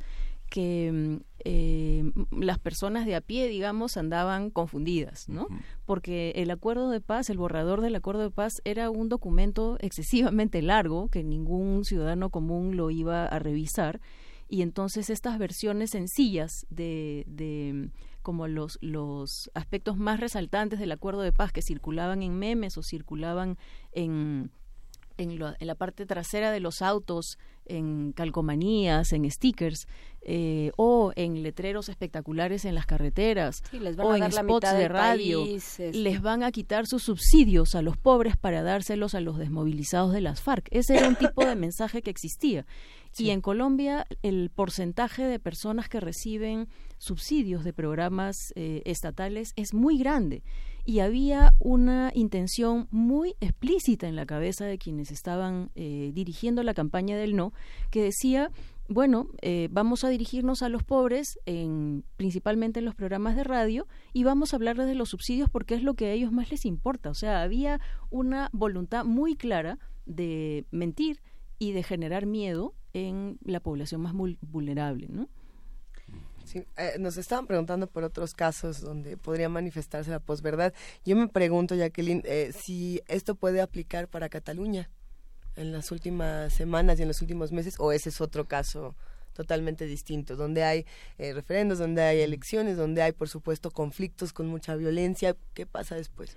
Yo e, ese caso creo no lo no lo incluiría en este tipo de procedimientos, o quizá tendríamos que ver qué tipo de mensajes han circulado que quizá pueden tener este grado de, manipulación o de distorsión. Pero el proceso, Pero el proceso así completo como tal, quizá no, ¿no? Eh, el proceso eh, entero no. Eh, sí ha habido algunos mensajes exacto eso sí o sea de que ha habido construcciones manipuladas de un lado y del otro los ha habido, porque por ejemplo, del lado de los independentistas, el día que fue la, que fueron las elecciones y hubo mucha violencia de las fuerzas del orden contra los votantes, hubo muchas fotos de las personas que eran sacadas por la fuerza de los centros de votación y videos, pero también se difundieron algunos videos pasados de las mismas fuerzas del orden en otro tipo de situaciones violentas que no correspondían ese día, ¿no? Y también del lado del, del, lado español, del lado gubernamental, ha habido también algunas declaraciones que no reconocían este espíritu legítimo de los catalanes de querer tener otro tipo de administración. Aquí tienes un, caso interesantísimo. Yo creo que si tenemos tiempo, tenemos aún tiempo, podemos hablar de esto. Lo que pasó precisamente en el Valle de los Ríos de Apurímac, en eh, N y Mantaro, lo que se conoce como el Braem en, en, el Perú. Podemos hablar de qué pasó ahí, porque es todo un tema y son eh, este tipo de de noticias y de posverdades que tenemos que ir diseccionando. Aquí, este aquí nos sirve para analizar qué nos va a pasar el año que viene, sin duda. Bueno, un, un agente que se ha especializado en, en operaciones psicosociales en, en toda América Latina eh, son las Fuerzas Armadas. Como en el Perú hemos tenido 20 años de un conflicto interno de violencia contra el grupo Sendero Luminoso entre 1980 y 2000, las Fuerzas Armadas allá han tenido mucho tiempo de trabajo, de ocultamiento de información pero también de generación de contenidos eh, ajenos a la realidad. Eh, especialmente en los dos últimos años del gobierno de Alberto Fujimori, en el Servicio de Inteligencia Nacional, se mm, hacían convenios con los con los canales de televisión, les daban dinero a los dueños de los canales de televisión para que difundieran los contenidos que el Servicio de Inteligencia Nacional quería. Y en este caso yo lo que menciono es que para mm, tapar algunas eh, alguna para tapar una muerte en, eh, en una acción del ejército que supuestamente intentaba capturar a miembros de Sendero Luminoso, que todavía tiene alguna columna subsistente, para, para tapar la muerte de una niña en una operación mal hecha, con mala información de inteligencia, lo que hicieron fue eh, generar otra situación, otra noticia, entre comillas, de que las Fuerzas Armadas habían eh, digamos, recogido y habían sacado de un campamento de terroristas a una mujer con sus niños, ¿no? Digamos que la habían rescatado del peligro y buscaron a una ministra, a la ministra de la mujer, para que se presente con esta familia que supuestamente estaba a partir de ese momento siendo protegida por el Estado y ya no estaba pues a la vera de Sendero Luminoso. Pero esto se hacía justamente para que no se informara sobre un hecho muy grave que era esta, esta muerte de esta niña que además nunca quedó eh, sancionada, ¿no? O sea, no la fiscalía archivó el proceso de investigación de la muerte de esta niña y dijeron que no se podía determinar de dónde venían las balas. Entonces, como era una niña de una familia pobre que que no tiene manera de reclamar más ante el Estado y que se asusta, pues simplemente un muerto más, ¿no? Es prescindible, o sea, es esta construcción de, de hay seres prescindibles y pues de los que nadie se va a ocupar. Y esto, bueno, eh, casos como ese, o sea, a mí ahorita escuchando tu relato en México se me ocurrieron como cinco, mm. ¿no? Tlatlaya, todos los montajes del gobierno de Calderón, la cantidad de montajes que hubo para la televisión, ¿no? Porque era pues una campaña de justificación de una serie de decisiones violentas de esta, entre comillas, guerra contra el narco que, que nos ha traído tantos problemas, que no, no es lo único que nos ha traído problemas, pero es buena parte de ello. Eh, aquí lo que, lo que quisiera decir acerca de esto es que este, para estas cosas es muy importante la sociedad civil. Eh, no somos países donde la institucionalidad democrática funcione. Y ahorita estamos viviendo también en el Perú momentos en los cuales el Fujimorismo, que es la mayoría en el Congreso, está asfixiando totalmente no solo, no solo al presidente Kuczynski, sino también al fiscal de la Nación, al Tribunal Constitucional. Tenemos, digamos, que la, la, institucional, la institucionalidad del poder, los contrapesos en el poder no están funcionando en mi país y mm, tenemos la sociedad civil medio destruida, ¿no? Yo creo que en México la, la sociedad civil está mucho más articulada, mucho más fuerte y deberían, digamos, valorar eso para poder hacerle frente a todos estos problemas que tienen hace tanto tiempo y que tanto los gobiernos, eh, digamos, el gobierno central como los, los gobiernos estatales no están pudiendo contener. Sí, aquí creo que es interesante esto que dices de la, de la sociedad civil porque pensando en los medios locales, los medios locales eh, es muy evidente, lo hemos hablado cada vez que hablamos con periodistas del resto de la República, los medios locales están casi en su mayoría tomados por los poderes políticos. O sea, e, este sistema de, em, de concesiones con los cuales opera el espectro radioeléctrico en México, pues implica una cierta subordinación y una cierta connivencia entre el poder político y los medios de comunicación. Como sucede en los diarios y como sucede en muchas otras partes de Latinoamérica, porque lo, lo mencionas. Entonces, eh, pues sí, queda en manos un poco de los ciudadanos pedir los medios que quieren y generar la información pues lo más apegada a la realidad que se pueda. Y generar acciones también públicas, eh, no solamente demandar a los medios cosas, sino también los ciudadanos tener algún tipo de acciones, eh, ya sea a través de los medios sociales nuevamente, ¿no? Porque por los medios sociales se generan también corrientes de opinión que contrapesen a la otra, e incluso también lo que hacen en, en las calles, el, el mensaje que dio eh, la Ciudad de México cuando se organizaron nuevamente contra el sismo de ahora es muy potente y eso a mí me parece que da cuenta de que se pueden hacer más cosas. Hay que decir que estamos hablando, estamos hablando con Jacqueline Fox y hablando de su libro Mecanismos de la posverdad, publicado por el Fondo de Cultura Económica en la colección de comunicación. Así es que bueno, pues. Jacqueline, hay una, una, un eje del libro que es la relación entre periodismo y democracia. En este repaso de Latinoamérica, ¿cuáles son? México está situado como uno de los lugares de, de mayor peligro, pero fuera de la peligrosidad que tienen los periodistas, el ejercicio del poder, hay una, destacas muchísimo este, este poder de generar contenidos a partir de cuestiones pagadas en las redes sociales, pero la publicidad es una cuestión que en las próximas elecciones en México va a estar a, va a estar a debate, porque el 30 se tiene que legislar como límite el tema de, la, de, los anuncios, de la publicidad gubernamental.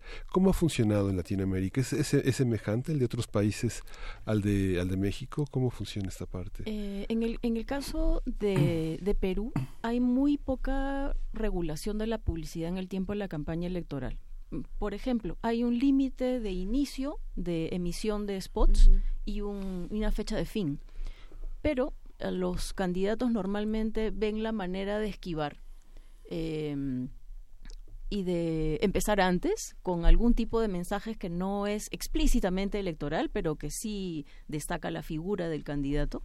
Eh, y hay también ingreso de algunos fondos no declarados para um, usarlos en la campaña electoral. Eh, y las sanciones son muy bajas o muchas veces el ente que regula la normatividad electoral no tiene suficiente capacidad de fiscalizar eh, y por lo tanto tampoco puede sancionar. Entonces en México te debes de sentir como en casa, básicamente. sí, en varios países en realidad. Sí, es muy parecido. Eh, yo creo que uno de estos países, eh, lo estábamos comentando ya desde hace algunos días, que no, insisto, no es que nos dé miedo hablar de él en primer movimiento, pero siempre genera uh, un conflicto en los comentarios en redes sociales, en los comentarios en medios de comunicación, en distintos espacios, es Venezuela. Cada, y en realidad, por ahí más o menos casi cierra ese libro hablando de Venezuela. Eh, ahí qué pasa. Eh, sobre todo cuando dicen es que no hay eh, no se puede ser periodista en Venezuela si no estás de acuerdo con Maduro y hay quienes dicen no es cierto y hay quienes dicen bueno es que fue Trump y hay quienes dicen no Trump no tiene nada que ver hay quien dice de Venezuela se puede decir cualquier cosa se puede decir lo que sea lo que digas de Venezuela que tiene sea un actor militar que se ¿Qué, ¿Qué pasa ahí? ¿Qué, ¿Qué es lo que, qué mecanismo activo ahí? Bueno, eh, en, en, Venezuela quedan algunos periodistas que sí generan información que intenta fiscalizar el gobierno de Maduro y que intenta documentar los, eh, digamos, lo, la violencia que está habiendo contra la oposición, no solamente la oposición política partidaria, sino la oposición que se expresa en las calles, en los estudiantes, en otro tipo de núcleos eh, hay, digamos, hay un, hay un medio que yo conozco, que yo sigo, que, que es un medio independiente que se llama Crónica 1, pero que cada cierto tiempo les roban sus equipos, por ejemplo, cuando están cubriendo las manifestaciones en las calles, golpean a sus periodistas, les roban la cámara, les roban los materiales de, de trabajo y de alguna manera boicotean su, su existencia de esa forma indirecta. También han entrado a la redacción a robarles computadoras, a, destrozarles cosas. Eh, entonces, no terminan de, asesinarlos, los dejan ahí subsistiendo como para que no se diga que, que, no hay libertad de expresión, ¿no? Claro que no. Eh, porque los dejan existir. Pero eh, las condiciones en las que trabajan los medios de la oposición en Venezuela son terribles. O sea, ya hay medios que han tenido que dejar de salir en papel porque el tipo de impuestos que hay para la importación de papel es impagable por parte de estos medios que han sido asfixiados porque no reciben publicidad estatal, ¿no? Entonces tienen que vivir o de las contribuciones de los lectores o de la, poca publicidad que quede de la oposición eh, o de fondos de la cooperación extranjera, etcétera, ¿no? Entonces esto de la publicidad en el caso venezolano no solamente hay menos publicidad para los medios porque son opositores, sino también porque el país está en bancarrota. Eh, y a ese es un... Es, la otra, sí. Sí. Sí, creo que... Ay, todos nos quedamos con una carita de... Ay, no. o sea, es un libro, no, no, es un libro que plantee eh, eh, escenarios rosas, porque no, no los hay en este momento, donde además nos estamos topando de frente con el problema. O sea, por eso yo quería arrancar la discusión con el Brexit y, y Trump y muchísimas otras cosas. Este, en México estamos todo el día en ese, en ese jaloneo, ¿no? De decir, es que las cosas no son así. Y estamos en medio de un proceso electoral donde hay muchísimas emociones en juego. Entonces, lo que se dice y cómo se dice está siendo muy importante. Ahora, también para no irnos con nuestras caritas de desilusión después del programa, también habría que mencionar que en México hay una gran cantidad de medios independientes que están haciendo gran trabajo, ¿no? Que están ganando premios, Animal, Animal Político, Lado B, sin embargo, esta asociación que tienen Salvador Camarena y Daniel Izárraga, que hacen periodismo de investigación con muy buenos resultados, con eco en medios internacionales. Son mexicanos, contra la corrupción. Exacto. Entonces, eh, hay muchos espacios donde este tipo de problemas están siendo contrarrestados y ese mismo tipo de experiencias las hay en el resto de América Latina también. Pero es muy difícil eh, en un momento en el que nadie cree nada, inclusive para estos medios y para estos esfuerzos es muy difícil romper la barrera de la suspicacia. Sí, y tener una acogida semejante a la que tienen del otro lado. Y, bueno, también la otra parte es que no es lo mismo eh, ser Salvador Camarena en México que ser un reportero que vive en Sinaloa y que probablemente sea asesinado por la labor que está haciendo y por realmente meterse en estos lugares donde nadie más se mete, ¿no? Qué bueno que, y se, se celebra todos los días que haya voces como la de Salvador, como la de muchos otros periodistas que están, Daniel Moreno, en fin, que están ahí. Sin embargo, a los que matan es a los reporteros, ¿no? A esas, a esas no voces, por así decirlo, o que, o que saben que en una semana van a decir, pues ya, ¿no? Ya, ¿quién era, ¿quién era Miroslava Bridge? Ya, se acabó. O en algo andaría metida. ¿No? Que ya es la, la, mejor manera de, desacreditarlo. Sí, ahora Jacqueline, el acceso a los periódicos siempre ha sido limitado. Hay periódicos de, gran tiraje que son los de la Nota Roja, en el caso de México, por ejemplo, La Prensa o periódicos como deportivos como El Esto o como El Ovaciones, que tienen un, tienen un gran consumo masivo de los, de, los eh, aficionados a los deportes, sobre todo los lunes que están los resultados del fútbol. Pero el acceso a la telefonía celular permite el acceso ilimitado a redes sociales. Con 30 pesos se, puede encargar el acceso a todas las redes sociales, Facebook, WhatsApp, etcétera. ¿Hay algún, alguna propuesta que genere dispositivos de comunicación independiente que sea de libre acceso? Porque tenemos acceso, como digamos, a todas las opiniones, a todos los comentarios, pero no a la información. Eh, se, se, está viendo desde la academia, se está analizando esta parte, porque generalmente todos los sitios independientes de periodismo lo que generan es transferencia de datos. O sea, digamos, la gente que este, quiere tener acceso a una comunicación fidedigna, independiente, tiene que gastar datos, porque la mayoría de los formatos en que se transmite la información son en PDFs.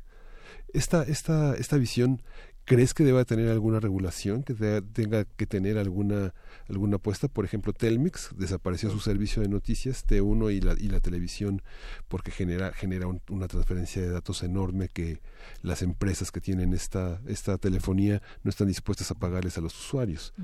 ¿Tú, tú eh, has pensado, piensas en este territorio cuando uno piensa en la comunicación digital, en los portales que han sustituido, han, sido, han dejado el papel, por ejemplo? Eh, yo no, no he llegado a la reflexión acerca de qué cosa pueden hacer las compañías de telefonía, pero sí he, visto alguno, algunas experiencias. Hay un libro bien interesante que se llama La reinvención del New York Times, de un español que se llama Ismael Nafria, que mm, eh, menciona cómo el New York Times hace varios años ha decidido que todo su material sea adaptable a todos los dispositivos electrónicos. ¿no? Hay, hay algunos medios que sí están pensando en que lo que producen para la web sea visible bien no solamente en la pantalla de la laptop o en la pantalla de la computadora de escritorio, sino en cualquier otro dispositivo portátil, especialmente los, los teléfonos móviles, los celulares. Em, en Sudamérica, muchos de estos medios independientes, así como los que hemos mencionado hace un momento para México, como La Silla Vacía en Colombia, en Perú IDL Reporteros, CIPER en Chile, en Perú hay un par más que se llaman Ojo Público y Convoca, que hacen más periodismo de datos. Em, estos normalmente no tienen PDFs, eh, tienen información en HTML, pero hay otras aplicaciones de noticias que sí son bases de datos eh, en las que el lector es activo, o sea, tiene que ir dando un montón de clics de acuerdo a los ejes que les va interesando y eso sí va a suponer pues que consuma datos. Eh, pero una gran cantidad de información está en HTML sencillo eh, y me parece que eso mm, debería ser más comunicado para que las personas entren a estos sitios web a mirarlos eh, y no sientan que están perdiendo su, su crédito mensual de la, de, la telefonía. Estamos por cerrar esta conversación y yo creo que sería interesante que, nos puedas contar, Jacqueline, eh, ¿qué eh, ahora qué vas a hacer? tenemos este libro. es que yo ya no sé qué va a pasar. pero, este libro nos dejó terminaste, tanto que discutir. De que terminaste ahora, ¿cuáles son tus reflexiones? Porque decías hace un momento... ¿Para dónde? Este, hay una hay un de pronto un talante un tanto eh, pesimista en el libro que yo creo que pues es más bien es realista. Pero pero cuáles han sido tus reflexiones ya con la con la recepción del libro cuáles han sido tus reflexiones eh, lo, lo principal justamente es esto de de hacer notar todo el, toda la contracorriente y el contrapeso que hay ante este nuevo problema eh, y que no está presente en el libro, ¿no? El, libro va a tener una, esto lo, es una primicia de Radio UNAM, va a tener una reimpresión en Perú en los próximos meses. Y me han pedido que añada algunas páginas y yo creo que lo, lo más importante será decir que frente a esta gran cantidad de problemas que vemos en los medios tradicionales y en los medios sociales, hay un contrapeso que necesita mayor atención por parte de los ciudadanos, hay una contracorriente a todo esto y que mm, eh, se necesita más de ese, de ese tipo de trabajo que mm, contribuya a, mm, digamos, que contribuya a, ponerle un, un, bloque, un bloqueo ¿no? a, este tipo de, de, manipulaciones que tienen consecuencias políticas a veces tan graves. Pues muchísimas Con eso nos vamos a quedar. Jacqueline Fox, Mecanismos de la posverdad. Hay que decir además que es un gran ensayo introductorio al tema, o sea, es breve, es conciso, toca diferentes temas para que uno pueda y dar las suficientes fuentes. Es una tarde de horror, yo creo que se les, pero del horror que te hace ya, a ver, te lo que sigue, muchas fuentes para ir a seguir investigando y a seguirte eh, empapando del tema tanto como te interese. Entonces, bueno, mecanismos de la posverdad en el Fondo de Cultura Económica. Muchísimas gracias, Jacqueline Fox. Lo presentamos este domingo en la ah, Feria del Libro de Guadalajara. Este domingo. Este domingo. Ah, ya nos vemos. ¿A Muchas qué gracias. A las seis de la tarde. Ah, domingo, sí, llegamos. En, la, en el pabellón del libro electrónico. El pabellón del libro electrónico. Hay una versión electrónica del libro. Aún no. Todavía no. Pero ahí me han colocado. como, una, como una anticipación. Es un momento de la posverdad. Si ya no preguntes, a la posverdad no le preguntes, ya, fluye con ella. Muchísimas gracias. Muy agradecida. Vamos a despedir esta, esta sección con música. Por aquí tenemos una recomendación que nos hace un radio escucha. Estoy tratando de ver quién es. Es Rafael Vita si no me equivoco. Rafael Vita nos está, nos está pidiendo, dice que es músico y que es italiano. Ok, estoy tratando de entender, no sé en qué está el mensaje, pero ahorita. Quiere escuchar Love Happy y Love, Love Happy es, su canción. Es su propia canción. Ah, a ver, vamos, a escucharla. Ah, qué maravilla.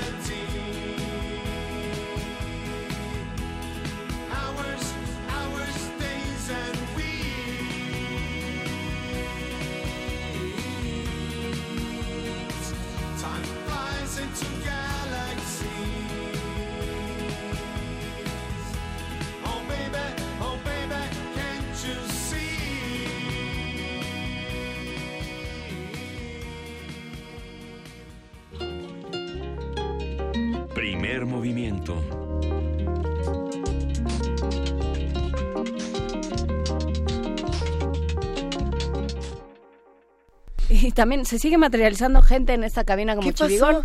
Y en este momento está aquí Benito Taibo. Benito, ¿cómo estás? Hola, Ben, muy bien. Es un placer estar con ustedes. Muy rápidamente, solo para contarles una noticia, contárselas a ustedes y a toda nuestra comunidad. No, no ya nos vamos todos no a te Guadalajara. vayas, aquí nos quedamos. Les cuento. Ah, el Comité de Selección del Reconocimiento José Vasconcelos al Mérito en la Radio Pública, el máximo galardón que otorga Radio Educación y la Secretaría de Cultura, ah, ha sido designado para Radio UNAM. Nos, nos han, eh, tenemos el honor de haber sido designados como ah, recipientarios de este, de este reconocimiento José Vasconcelos al mérito en la radio pública nos da un enorme, enorme gusto. El reconocimiento será entregado el próximo miércoles 29 de noviembre a las 10 horas. Como no el- vamos a estar por el momento del reconocimiento. Pero estarán nuestros, estarán trabajando. nuestros subdirectores, estará recibiéndolo eh, Carmen Limón, nuestra subdirectora de programación, y Jaime Casillas, nuestro subdirector de producción. Nuestros héroes. Se, se, entregará el próximo 29 de noviembre a las 10 horas en el marco de la ceremonia en la que se conmemoran los 93 años de la Fundación de Radio Educación. Es de verdad un inmenso privilegio, un agradecimiento enorme a este comité de selección de parte de todos los que trabajamos en Radio UNAM. Un abrazo fuerte a Antonio Tenorio, director de Radio UNAM. Y decir que, bueno, que lo han recibido, entre otras personas, el maestro Miguel Ángel Granados Chapa. Fue la primera persona que recibió este, este reconocimiento. Posteriormente, el doctor Raúl Trejo de Labre y la maestra Marta Romo ya también lo recibió. Entonces, Parte bueno, de esta Parte del radiodifusora. Son parte in- integral. de Hubiera, nos hubieras avisado, ya, ya todos sabían esto y soy la que se viene enterando aquí. No, no, nadie sabía. ¡Qué emoción! Nadie ¡Qué felicidad! ¡Qué maravilla! ¿Y, qué, ¿Y ahora qué vamos a hacer? Pues- ¿Cómo va a festejar Radio UNAM? Por lo pronto nos vamos a una pausa y a oír promos del INE, Luisa Iglesias, para festejar. Yo les mando un abrazo a todos. Gracias a los que hacen comunidad con nosotros. Gracias a ustedes por este maravilloso esfuerzo cotidiano. Benito, antes de que, de que nos vayamos a la pausa en un minuto, nos vamos todos a la FIL de Guadalajara. Así es, nos vamos a la FIL de Guadalajara, estaremos transmitiendo ra- eh, primer movimiento de 7 a 10 de la mañana, de lunes a viernes, y también estaremos, por supuesto, en TV UNAM durante esos días. Y hay un mon- ¡Eh! hay- ayer les mandé la agenda de... No, bueno, va a estar meneadito, ¿eh? Sí, es una agenda... 600 y 650 novedades tiene la UNAM. Así es. En un pabellón enorme. Enorme. Sí, enorme. ¿Cuántas tiene? 650 novedades. Novedades. Nada más novedades. le faltaron 16. O sea, digamos Ah, que más días de los que tiene el año. ¡Qué bonito! Ya, ya vámonos para allá. Saliendo Venga, de aquí nos vamos. Este de reconocimiento en gran parte es también, por supuesto, de ustedes que han hecho este trabajo maravilloso. Todos aquellos que laboramos aquí, desde la, desde la entrada hasta el último Así rincón. es, desde los vigilantes a productores, operadores, todos, todos eh, son recipientarios de este, de este reconocimiento. Gracias, gracias de verdad. Gracias, querido Benito Felicidades. Taibo. No, hombre. Ahora sí, una pausa y volvemos. Primer movimiento.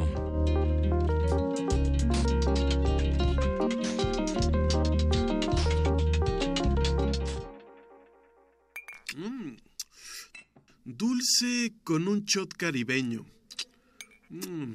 Picantita pero sabrosa. Mm. Ácida con tres gotitas de rock. Tanto amarga mm, pero deliciosa. ¿A ti? ¿A qué te sabe la vida? Bebe hasta el fondo con la música de Jugo Concentrado, un líquido nutritivo para lograr mejor ambiente. Viernes 24 de noviembre a las 21 horas en la sala Julián Carrillo de Radio UNAM. Entrada libre. Sé parte de Intersecciones, el punto de encuentro entre varias coordenadas musicales. Entonces, ¿qué? ¿Te vas a seguir haciendo? ¿Vas a seguir permitiendo que todos estos políticos mediocres y corruptos... Sí, eso. Sigan haciendo lo que se les da la gana con nuestras vidas. ¿Te vas a quedar cómodo en tu casa ese domingo tan importante? Mientras estos tipejos siguen violando una y otra vez tus derechos, De una vez te digo. que yo no. Pásate a la izquierda. Todo México se está pasando a la izquierda. El PT te acompaña. El PT te empodera. El PT está de tu lado. Tú no las ves, pero las percibes. Son artífices de la radio. Son maestras del disfraz que llevan a tus oídos los relatos que detonan tu imaginación. Radio UNAM te invita a la presentación del libro Damas con Antifaz, de Rita Abreu. Un recorrido por el ingenio y la creatividad de las mujeres que han hecho historia en la radio. Invitadas de honor, Ana Ofelia Murguía, Flora Boron Burlá y Carmina Martínez. Miércoles 29 de noviembre, 20 horas, en la sala Julián Carrillo. Entrada libre. Ven y conoce los rostros detrás del micrófono. Radio UNAM, Experiencia Sonora.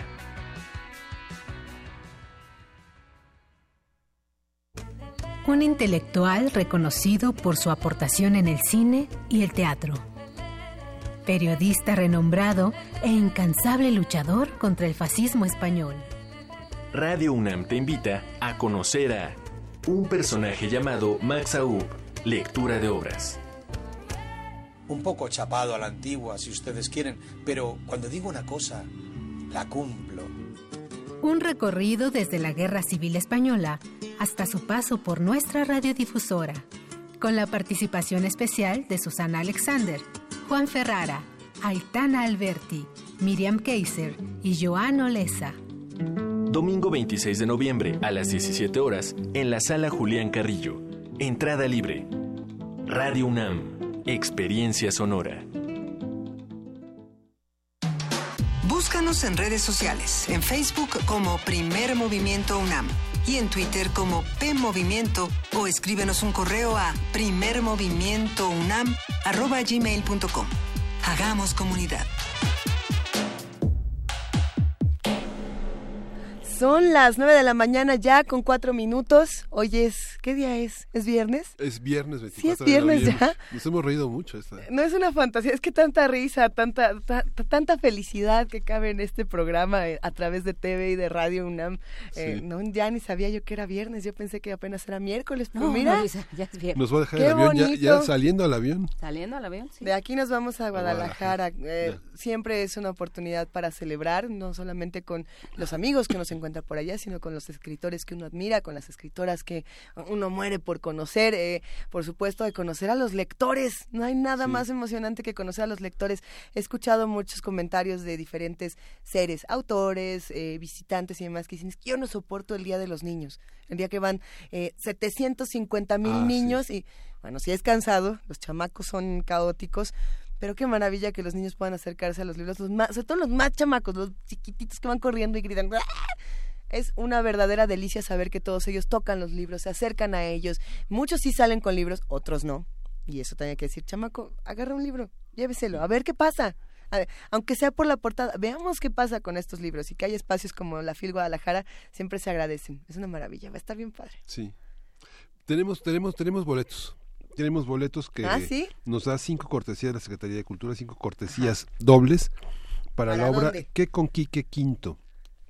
El martes 28 a ver, de perdóname, noviembre. ¿qué con Quique Quinto? Sí, es Ah, una sí. obra a partir de Enrique V de William Quique. Shakespeare que dirige Andrés Carreño y esta y esta obra se los pases son para el martes 28 de noviembre a las 8 de la noche en el Teatro Orientación que está en el Centro Cultural del Bosque atrás del Auditorio Nacional.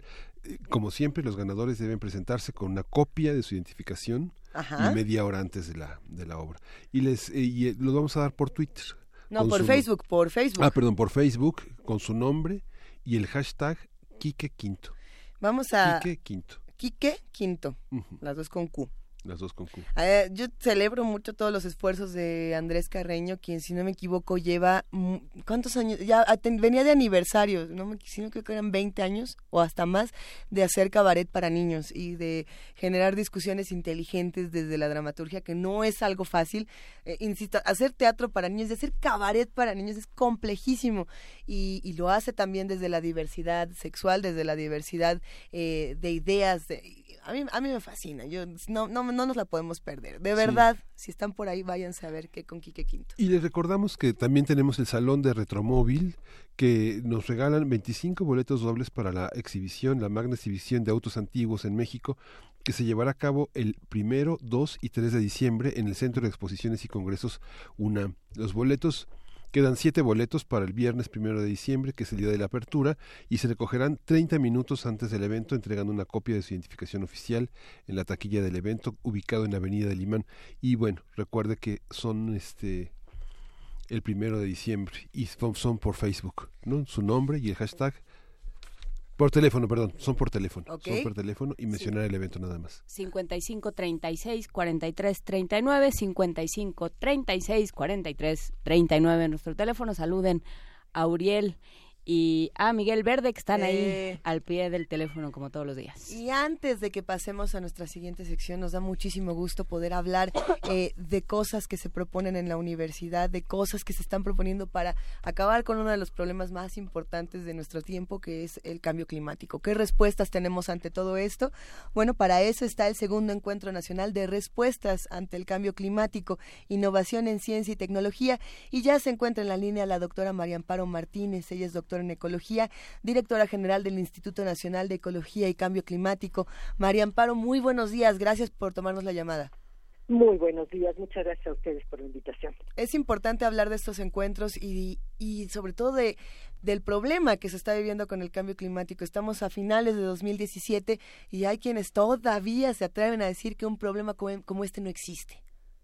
Eh, así es, eh, creo que necesitamos muchísimo el difundir lo que es el cambio climático, el que sepamos qué podemos qué podemos hacer, con qué instrumentos contamos en nuestro país para para cumplir todos los compromisos que, que, que hemos que hemos hecho como gobierno y como sociedad eh, para pues para este esfuerzo mundial de, de tratar de frenar este este fenómeno y, y de evitar daños mucho mayores, ¿no? Claro, eh, México acaba de regresar, bueno, muchos, no México completo, pero sí una delegación del gobierno mexicano acaba de regresar de la COP23. ¿Qué pasó ahí? ¿A qué nos comprometimos? ¿Y eh, cómo incide un encuentro como este en ese tipo de decisiones? Bueno, eh, estuvimos en la, en la COP23 que se desarrolló esta vez en Bonn, pero con la presidencia de, de Fiji, de las Islas Fiji. Esto le dio un carácter muy muy eh, pues orientado también hacia incluir a, a, los mares, a los océanos en todos nuestros esfuerzos eh, ahora tanto de mitigación como de adaptación, de limpieza, de, de mejoramiento, de mejoramiento ambiental. En, en lo que lo que se estuvo discutiendo ahora en Bonn fue cómo vamos a, a lograr todos los acuerdos y, y los compromisos que, que hicimos. Sabemos ya que que es necesario cambiar la tendencia del desarrollo que, llevábamos, que necesitamos tomar otro camino. En la, en la eh, reunión de, de, Marrakech, un año después de los acuerdos de París, se vio qué, qué en qué regiones, cómo, cómo eh, más bien qué tendríamos que, que hacer. Y en esta reunión se vio el cómo, fue un programa de, de hacer los programas de trabajo, hacer los, los listados de posibilidades de acuerdo a, a las pues a las circunstancias de cada de cada país y a sus necesidades entonces es por eso que nos parece muy importante que toda la sociedad conozca cuáles son cuáles son las herramientas eh, eh, institucionales, eh, académicas, tecnológicas que tenemos en México para poder cumplir con estos compromisos. Esa, ese es el, el, motivo del, del, segundo encuentro y esto, por supuesto, el que la, la población de todos los países esté cada vez mejor informada y pueda utilizar mejor los instrumentos que ha construido. El caso de México tenemos instrumentos institucionales muy importantes para, para enfrentar esto con eh, junto con el sector académico, tecnológico, privado, social. Eh, entonces, nos parece que la mejor contribución que puede hacer nuestro país es estar bien preparado, estar eh, cumpliendo sus metas y con ello además mejorando nuestra forma de vida. Por supuesto. Eh, ¿Quién puede asistir? ¿En dónde es? ¿Cómo, ¿Cómo se va a llevar a cabo? Digamos, las preguntas de comprador, María Amparo Martínez. Sí, es en la Biblioteca México a partir del lunes 27 y hasta el viernes eh, primero. es en la Biblioteca México que está ubicada en la Plaza de la Ciudadela, que además es un edificio precioso.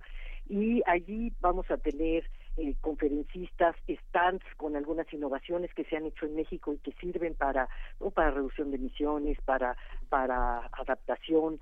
Eh, vamos a tener pues eh, coloquios en los que va a ser posible intercambiar experiencias, vienen vienen a, autoridades de distintos de distintas secretarías que están haciendo esfuerzos de trabajo cotidiano. Vienen vienen académicos científicos tecnólogos sociedad civil eh, vienen también eh, también eh, pues del sector privado vienen también inversionistas que están interesados en saber qué es lo que, que están haciendo las instituciones de educación superior que, que puedan ser que puedan ser eh, innovaciones tecnológicas en fin creo que, que es, es un es un encuentro por eso le, le llamamos así en donde todos los interesados en, en saber qué podemos hacer cómo qué hay en México para hacerlo y, y qué cómo podemos eh, coordinarnos y organizarnos están pues totalmente cordialmente invitados.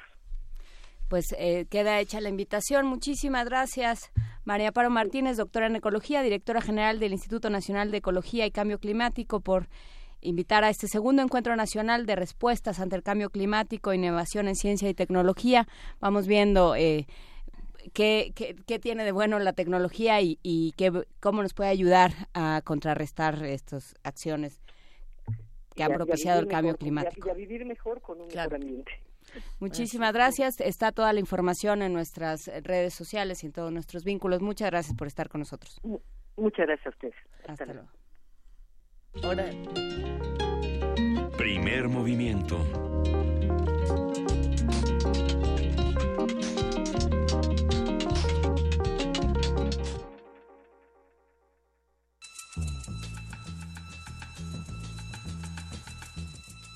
Es hora de poesía necesaria.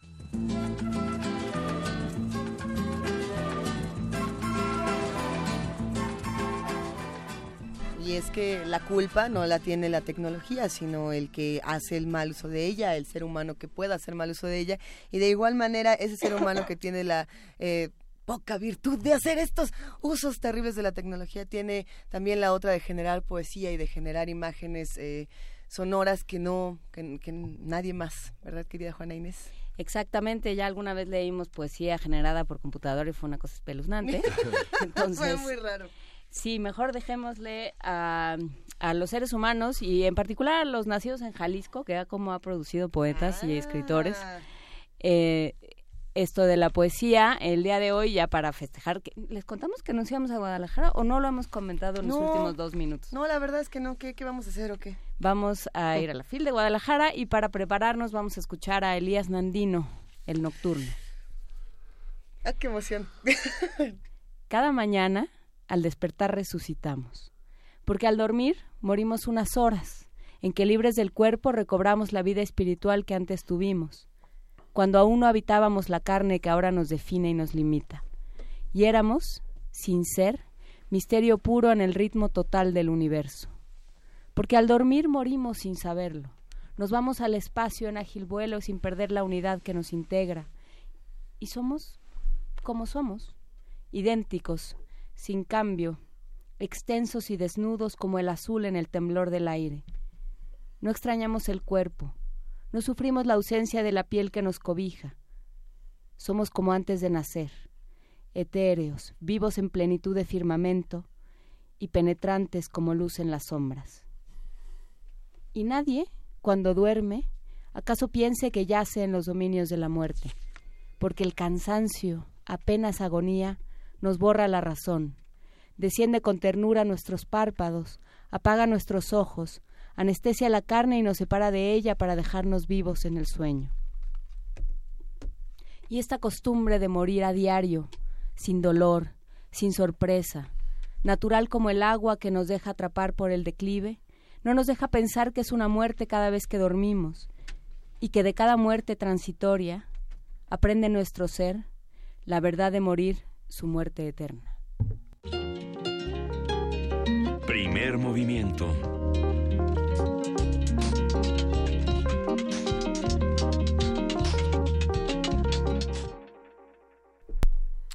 Vamos a música, vamos a escuchar Judy Blue Eyes de Crosby, Steele y Nash. Es una petición anónima pudorosa al teléfono. Pudorosa. Sí.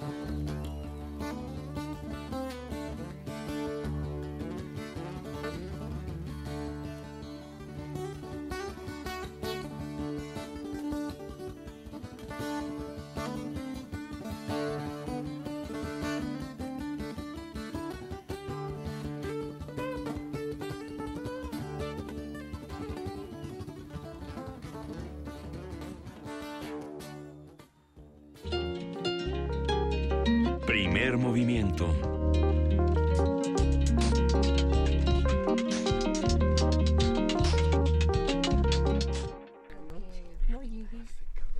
Sí, aquí estamos en primer movimiento, estábamos platicando fuera del aire. De Mérida. Y, que nos agarran justo en el momento indicado. Eh, nos da muchísimo gusto pasar a continuación a nuestra mesa del día en un momento más. Eh, estén preparados. Si nos están viendo en TV UNAM, ya sabrán que esta cabina está llena. Y si no, imaginen que nos estamos todos reacomodando y mientras todo eso sucede, escuchemos lo siguiente.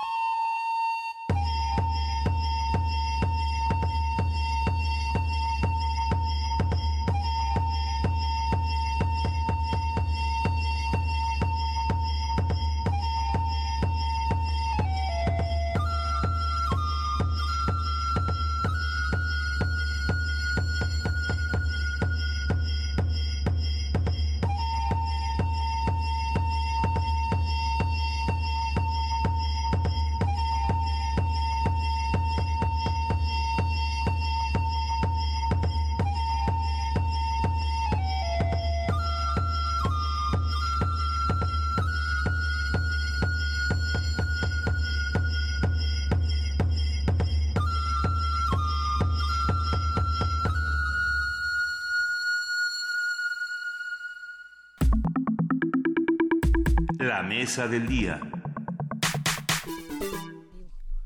Luego de la Revolución Mexicana, las políticas culturales se enfocaron en el rescate de las tradiciones musicales indígenas para incorporarlas al acervo cultural de la nación. La diversidad de expresiones musicales es reflejo de la cosmovisión de los pueblos originarios que se ha fusionado con elementos de la música europea y de la cultura africana con repertorios, danzas e instrumentos musicales propios. Con el fin de visibilizar la presencia de las culturas indígenas entre los jóvenes universitarios, desde el pasado martes se realiza el octavo encuentro Tradiciones y Fusiones Musicales, Propuestas Indígenas. Se trata de 15 agrupaciones provenientes de 12 pueblos indígenas que ofrecen la fusión sonora de sus tradiciones con ritmos contemporáneos, así como piezas interpretadas en sus lenguas con vestimenta, danzas y escenografías surgidas de sus culturas. A ver, acabo de decir que era el octavo encuentro. No, el octavo encuentro ya viene para su 2018 la preferencia. Este es el séptimo. Estamos en el séptimo encuentro. Estos encuentros se realizan en, el Museo de Culturas Populares y en las islas de Ciudad Universitaria. Eh, este en particular es organizado por la Secretaría de Cultura de la Ciudad de México en colaboración con la Dirección General de Atención a la Comunidad, eh, esta mejor conocida como la de GACO, y el Programa Universitario de Estudios de la Diversidad Cultural y la Interculturalidad, mejor conocido como el PUIC. El PUIC. Vamos a conversar sobre las distintas tradiciones, los saberes que vienen desde distintas disciplinas y cómo se cristalizan en propuestas musicales. Están en la cabina Adriana Hernández Ocampo, y es su directora de Culturas Indígenas y de la Dirección General de Culturas Populares. Buenos días, Adriana. Hola, buenos días a todos. Está con nosotros Juan Sant, que es un rapero totonaco de la Sierra Norte de Puebla y Sant es la abreviación del apellido Santiago y refiere la danza de los santiagueros de la Sierra Norte de Puebla. Juan Santiago, entre su discografía se encuentra El ego de un indio 2013 de Mente Negra Records. Hola. Hola, buen día. Nos da muchísimo gusto también recibir en esta cabina de Radio UNAM a Yasmín Novelo. Ella viene desde Mérida, es pop fusión maya. Hay que decir que ella cerró el concierto de ayer y encendió a, las masas en la isla. Se ha presentado en diversos escenarios y diferentes ciudades. Tiene un sencillo en coautoría con Pat Boy y Guido Arcela 10 que se llama, eh, a ver si lo digo bien, Shimbal Kaj Sí, porque de verdad que le he estado echando para aprenderme todavía más palabras de nuestras distintas lenguas maternas. A ver, esto quiere decir pueblo que camina. Y ella ha sido acompañada en numerosas ocasiones por el grupo musical Hoja al Vuelo, que además lo hace de maravilla. Bienvenida, Yasmín. Gracias. Es un eh, gusto. Buenos días a todos. Muy buenos días. A ver, estamos los tres aquí reunidos para hablar justamente de un encuentro intercultural que nos hace pensar justamente en este lema que ahora tiene la universidad de ningún pueblo es una eh, ningún pueblo es una isla. ¿Cómo se vive todo esto, Adriana? Hola, buenos días. Pues muy contentos realmente de, estar en este, de haber llegado a este séptimo encuentro. El primero inició en el 2010 con el nombre de Tradición y Nuevas Rolas. Inició aquí en la Ciudad de México con ocho grupos que, que conocíamos en la dirección por el trabajo que, que se ha realizado ahí en, la, eh, en, en, el tema de cultura indígena. Y a partir de eso pues fuimos ubicando este, muchos grupos que se acercaron. Eh, felizmente ahora conocemos 154 grupos, sabemos que nos faltan muchísimos más en todo el país. Y, y pues una de las características pues es que son jóvenes, aquí como Yasmín, como Juan, este el tema de la lengua no y el tema pues de una cultura que está vigente como dice Yasmín que no es una fotografía que está viva y justo de eso trata este eh, este proyecto según eh, el INALI, tenemos 68 lenguas maternas en nuestro país y 364 variantes, más o menos. ¿Qué pasa cuando las mezclamos en el rap, Juan? ¿Y qué pasa cuando además las combinamos con el español y hacemos una crítica social profunda? Pues creo que despiertas algo, ¿no? En, en cada uno de los indígenas que están callados por mucho tiempo. Eh, como muchas veces yo lo he dicho, ¿no? Cuando eh, nos paramos frente a alguien que tiene, que está en un estatus social un poco más alto, nos minimizamos aún más de lo que ellos ya nos minimizan y creo que tiene que ser al contrario, ¿no? Y es lo que hace, por ejemplo, el rap, ¿no? Eh, en mi caso, pues me dio la identidad que yo desconocía que había en mí, ¿no? Y pues es algo padre, ¿no? Fusionar lo que es el, el totonaco con el español y a la vez llegar a las masas, ¿no? Por ejemplo, igual a indígenas que eh, ya no hablan su lengua por lo mismo, porque no quieren ser minimizados. ¿Cómo, cómo llegan ustedes dos, eh, tanto Yasmín como Juana, a estas, a estas nuevas, eh, no estas nuevas, pero a, diferentes, ¿cómo, ¿cómo eligen sus géneros? ¿Cómo eligen qué quieren decir y cómo lo quieren decir y en qué lengua lo quieren decir? Yasmín.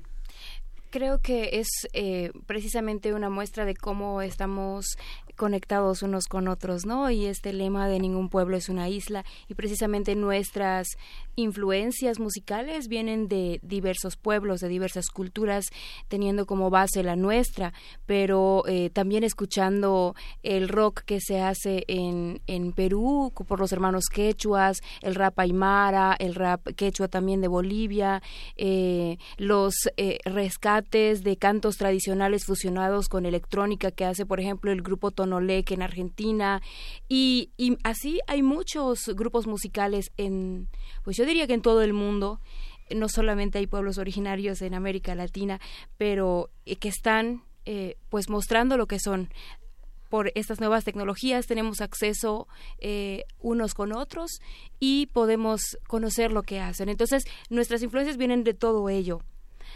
Pero como dije al principio, nuestra matriz nunca la vamos a poder sacar de nosotros. Entonces, esto es como lo que va cubriendo todas las influencias que tenemos. Y la lengua es como el fundamento o el eje principal por el cual eh, vamos transmitiendo nuestro, nuestro pensamiento. Estamos hablando de lo que ocurre en el séptimo encuentro Tradiciones y Fusiones Musicales Propuestas Indígenas, pero vamos a hacer una breve pausa para despedir a nuestros amigos del 860 de AM. Gracias por permitirnos llegar a, sus hogares o a sus coches o a donde sea que se encuentren. Eh, los dejamos con su programación habitual y los que se quieran quedar en primer movimiento, que nos dará muchísimo gusto, como siempre, lo pueden hacer a través del 96.1 de FM, el canal 120 y el 20 de TV Abierta. Vamos a la pausa.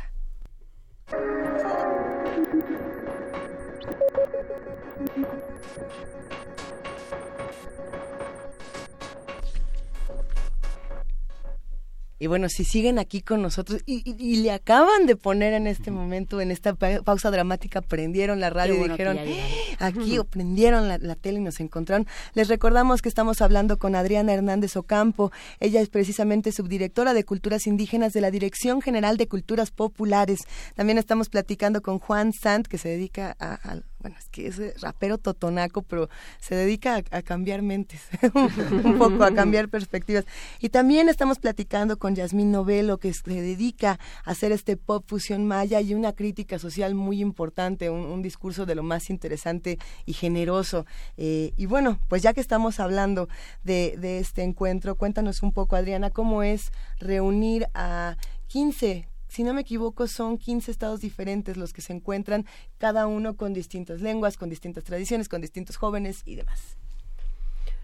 Bueno, pues es una experiencia este, increíble, ¿no? La, la, disfrutamos mucho, es uno de los proyectos que más disfrutamos en la dirección. Eh, complicado la logística, por supuesto, y siempre encontramos aliados, ¿no? Digo, ahora en este caso la UNAM, que a través de, de, los, de las direcciones que, que comentabas, ¿no? De la de, la, de Gaco, del Puig, eh, el maestro del Val, este, Mireya Imas, Juan Mario. Eh, con ellos pues logramos hacer este equipo de, de trabajo y ellos pues nos montaron toda la producción de los conciertos, ¿no? De tal forma que a nosotros nos tocó nada más la otra parte y, bueno, el proceso... Hay, nada más la otra parte, más. que es bien poquito. mira, el, proceso se los, se los digo brevemente. Eh, en, en años anteriores eh, se convocaba a través de los estados y así llegaban siempre grupos nuevos al encuentro nacional. En los estados se hacen encuentros estatales en el marco del Día Internacional de las Poblaciones Indígenas, que es el 9 de agosto, y de ahí pues se tomaba la decisión de quién venía al encuentro nacional y siempre llegaban grupos nuevos. Este año, en, en el mes de mayo, se lanzó una convocatoria de composición con el fin de que pudieran reintegrarse otros grupos que ya habían estado, caso de Juan este y, y Yasmín, que bueno, ya había estado también en el estado, y entonces ahora sí se construyó. Entonces venimos trabajando el proyecto pues todo el año con una convocatoria, eh, se inscribieron 90 grupos, eh, se reunió un jurado, un proceso ahí de dictaminación y de ahí este, se seleccionan a 15 grupos que son los que nos acompañan ahora por entidad federativa, 12 lenguas distintas. Y ah, este y bueno y ahora también eh, el día de hoy perdón será la premiación de los tres primeros este lugares y decisión muy complicada para los jurados pero bueno creemos que el que el proyecto eh, va a continuar también a partir del concurso de composición y bueno pues el siguiente año estaremos este pues no sé qué vamos a encontrar de sorpresas para el siguiente año, pero bueno, eh, es un proyecto que está vivo porque hay grupos que tienen muchísimos años trabajando y el encuentro lo único que ha hecho es pues encontrarlos, ¿no? Sí. A lo largo del primer movimiento hemos tenido una presencia, por ejemplo, de la literatura, de la música latinoamericana y de la música de África. Eh, vemos eh, los que han seleccionado estas antologías han mostrado cómo, de dónde vienen estos músicos, pero en lo personal y en lo comunitario, ¿dónde han encontrado esta, estas fusiones, estas influencias, de qué música se han enamorado en grupo y solos, cómo han buscado ustedes lo que más les apasiona, qué música, qué música ha estado, qué, qué música ha estado a su alcance, que los haya enamorado y capturado para, para mezclarla con su lengua y con sus costumbres y con su música. Pues para empezar, en mi caso, creo que mi padre fue, bueno, es conocedor de música de no sé, Trio Armonía Huasteca, Antonio Aguilar, Las Jilguerillas, Gerardo Reyes. Desde ahí empieza, eh, empiezo yo a alimentarme de, pues, de la literatura, ¿no? De cómo escribían ellos, sus rimas, todo eso, y a la vez lo, su visión al mundo, ¿no? Y pues mi padre era como un rapper de los de los setentas, ochentas, ¿no? Porque, porque llevaba su grabadora a la milpa y pues en todo el día escuchaba música y él trabajando, ¿no? Y pues así este fue mi infancia, ya cuando llegué yo a la ciudad, pues empecé a escuchar este música rap por amigos y pues yo tenía la lengua y me gustaba el rap, dije, pues hago la fusión, ¿no? Si se puede hacer, este, si se hace el rap en inglés, si se puede hacer en español, se puede hacer en francés, pues... Eh, ¿Cómo qué raperos, Juan? Pues yo empecé a escuchar, por ejemplo, a Eminem, ¿no? Y, claro. Control Machete, mm.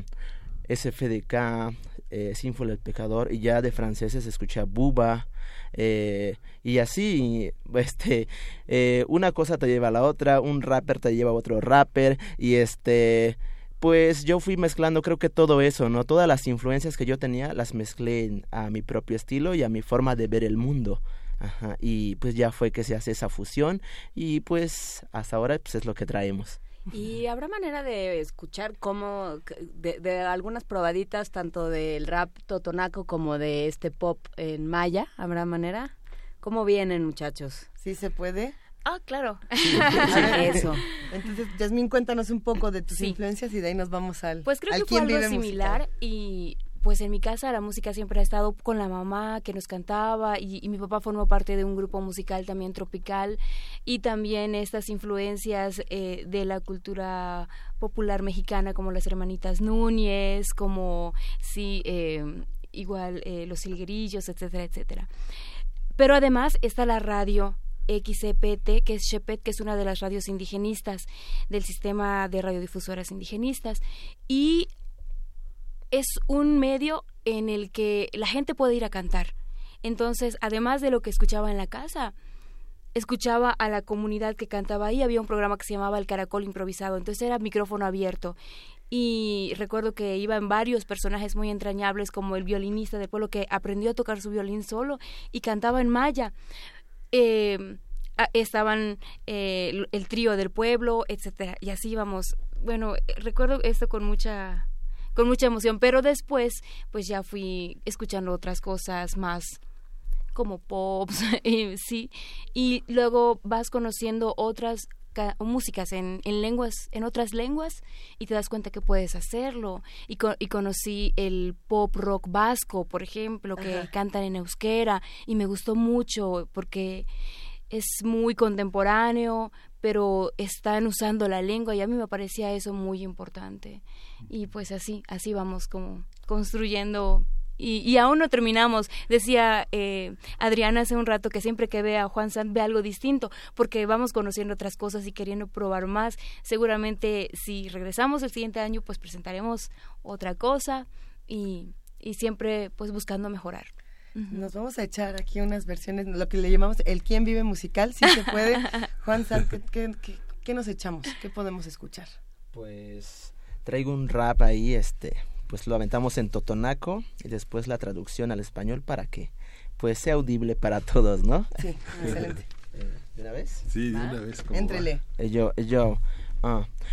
Achiwan hiliniak sanan kutun nakateje nakachiki nakakiwi nakakapun qosnun kutun achin qosnun wanchuni achin hininak uni achin poqnun nashqenwan qaestin chunta iktapahtsuyat ichuhnun tukitik oshkatsi tukitikli utsa ikwi de tukitikwi tsoqnul qaltin qaltu qaltutun qaltati qalkitis maqanta iqotli de naqtiki de kinti idiat alistansha iklawan yashaktuhnun nakateje nakachiki nakatakushtu wanchichinin kimpushku kimpipiwan malhuyu yatachiwan taltsi naktiyatius tixkan yatikstactli achinstakan xauatliuiki achiuan qalhaxkan uixtatukin tlaqapasa xiuan kinguanikan Santiago achin pap Como el trueno quiero sonar en los caminos, montes y ciudades. En el cielo quiero volar como vuelan los buitres, como el humo en el aire, como nubes anunciando la lluvia detrás de cerros grandes. Así me aproximo y escupo lo que siento. Lo que yo canto es lo que vivo de lo que vivo. Escribo una hoja, dos, tres, cuatro, cinco. Ya hace tiempo que bebí del pecho de mamá y más tarde caminé y corrí el camino al pueblo La Milpa. Mi hermano mayor es el sol, mi hermana es la luna. Y como la semilla en la tierra germinó cuando la lluvia cayó sobre ella, así crecí, como los maizales crecen fuertes, como los ríos. Tú no me conoces a mí, no, me llamo Juan Santiago, como mi abuelo, yeah.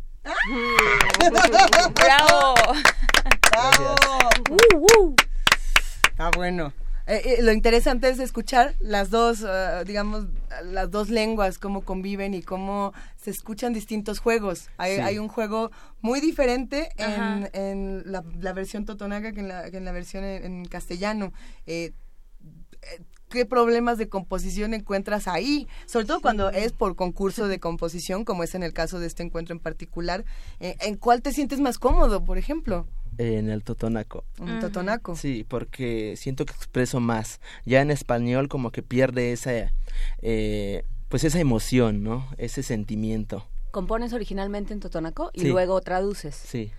Y es, o sea, es la lengua, es la lengua que, que a ti te sale, pues. Sí, ¿En qué momento lo, elegiste que ibas a componer en Totonaco? Porque eh, Yasmín ya más o menos lo apuntaba, decía, bueno, yo me di cuenta que se podía. ¿Que, ¿En qué momento tú dijiste yo quiero componer en Totonaco? Bueno, el rap en sí es muy competitivo, ¿no? Hay mucha competición de quién tiene las mejores barras, los mejores skills, el mejor flow, ¿no? Y pues y en el flow pues identificas a alguien, ¿no? Tú escuchas a, Snoop Dogg y dices, Snoop Dogg cambia de a la rola y sigue siendo él, ¿no? O escuchas a Bill Real de Cypress Hill y dices, pues pues es real, ¿no? En donde quiero que, aunque no te digan que es él, tú sabes que es él porque por el tono de su voz, ¿no? Y yo necesitaba algo que me identificara, ¿no? Y pues dije, puedo hacerlo en, en mi lengua. Y así fue como empecé. Yo realmente no sabía que existían más personas trabajando igual, haciendo música en su lengua. Excelente. Ajá, pero pues fue la, la vía en la cual fue para que me identificaran a mí. Excelente. Queridísima Yasmín, a ver, ¿y qué, con qué nos vas a deleitar esta mañana? Ahora tú, échate. bueno, el tiro. Bueno, a ver si sale esta canción. eh, Techtalechtin nahil, techtalechtin lumil, katijajin motochetin tuklahatal wayetin tuklastalech bejuntul batsil, tsokumanu habobeta pishahin sasilil, vale mabeichahatu pique. Wa ianon, wayo colcabe wayanon wayo colcabe uyahuat las bobas tob tan vale vesla ile ile kusa anon ile kusa anon kusa anon ile ile, ile, kusha anon, ile, kusha anon, kusha anon, ile. Uh, venga.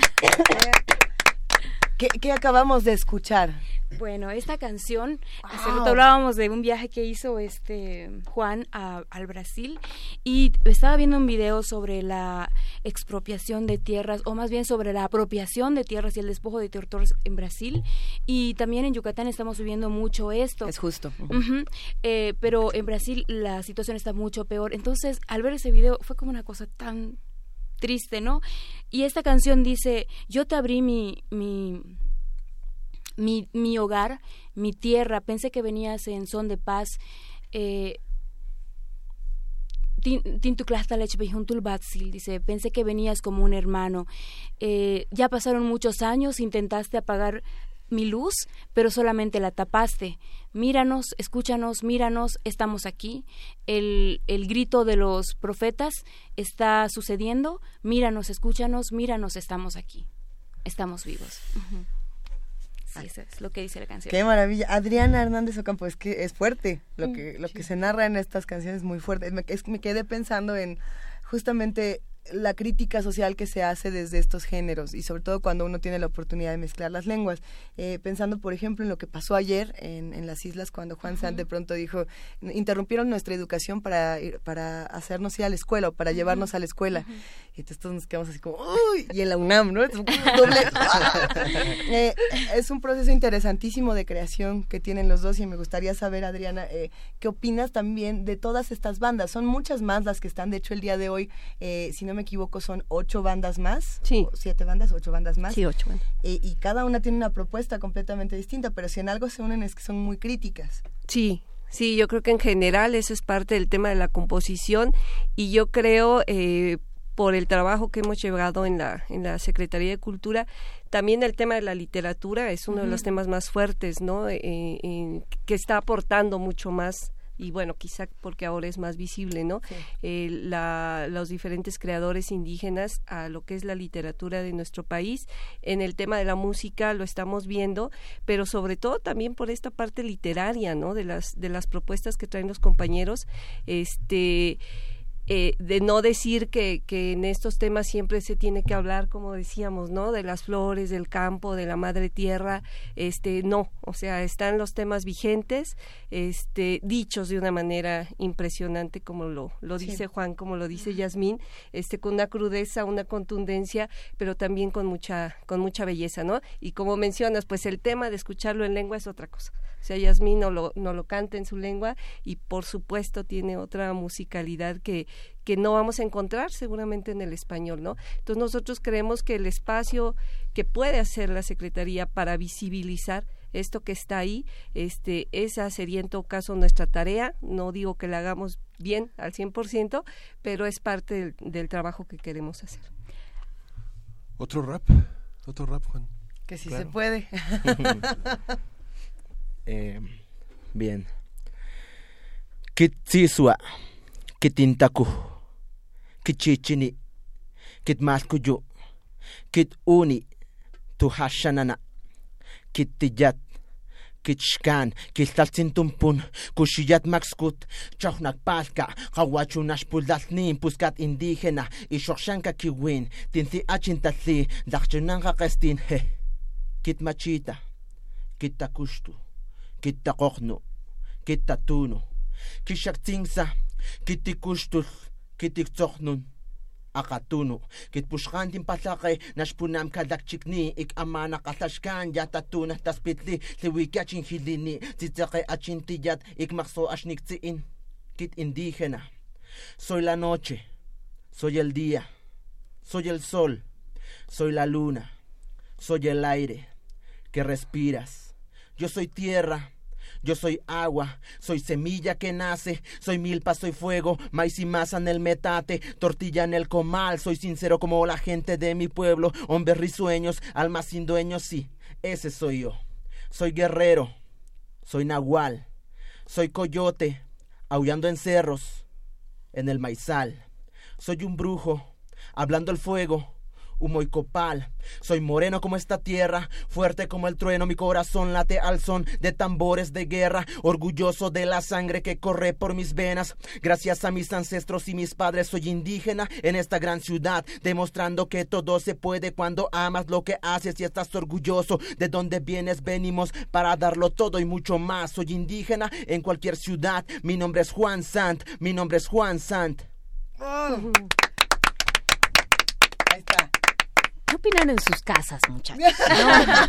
No, lo digo en serio por... Eh, creo que hay una hay una toma de postura, digamos, al momento en el que eligen por eh, por diferentes razones, al momento en el que eligen usar sus lenguas maternas para eh, expresarse de esta forma, para pues también limitarse a su musicalidad, porque bueno, nadie los los, los van a entender muy pocos, ¿no? No nadie, los van a entender muy pocos.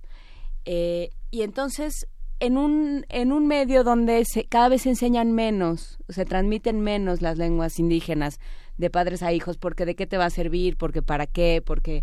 Para que te este, entiendan, háblales en español. No te van a entender, porque no, no, Esta, esta idea que se tiene de ya no propagar, ya no transmitir de padres a hijos las lenguas indígenas, ¿qué, qué les dicen cuando ustedes hacen esta toma de postura? ¿Qué, qué te dicen, Yasmín?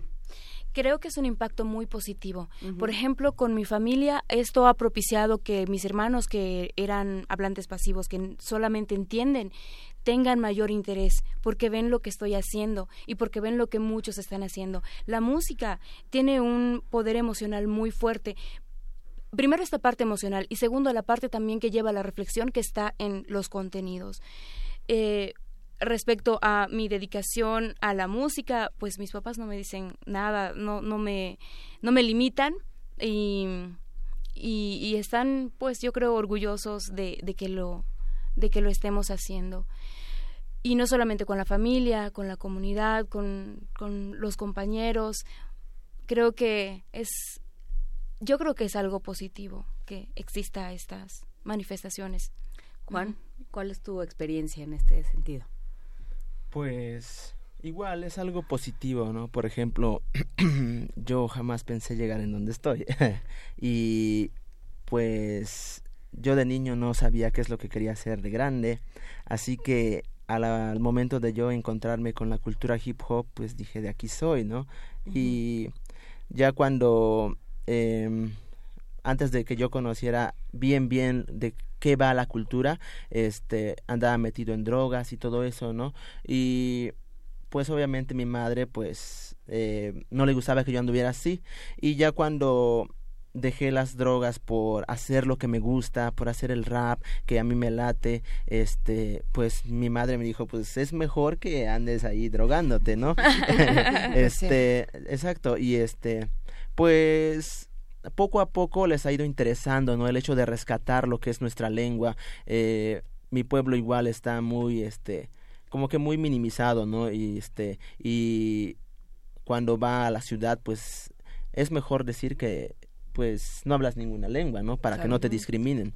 Y ya cuando ven a alguien que dice, pues soy indígena, que se para frente a un público, eh, frente a varias personas y grita que es indígena, pues les da ese, ese valor, ¿no? Para ellos también decir, pues yo también soy, yo también puedo hacer esto, también puedo hacer lo otro, no porque tú tengas, estés en un estatus social un poco más alto, eh, mm, no por eso va a limitarme a mí, porque no tenga eh, ese varo que tú tienes, ¿no? Claro, y, ahí entra algo que me parece muy interesante, es pensar en, en cómo hay una presencia muy importante tanto de maestros como de estudiantes indígenas en la, en la universidad que gracias a, personas como ustedes, artistas como ustedes, se vuelve visible. Gracias a encuentros como estos, gracias a la, a la Dirección General de Culturas Populares, sobre, al PUIC, que, que hace este esfuerzo desde su programa de estudios de la diversidad cultural y la interculturalidad.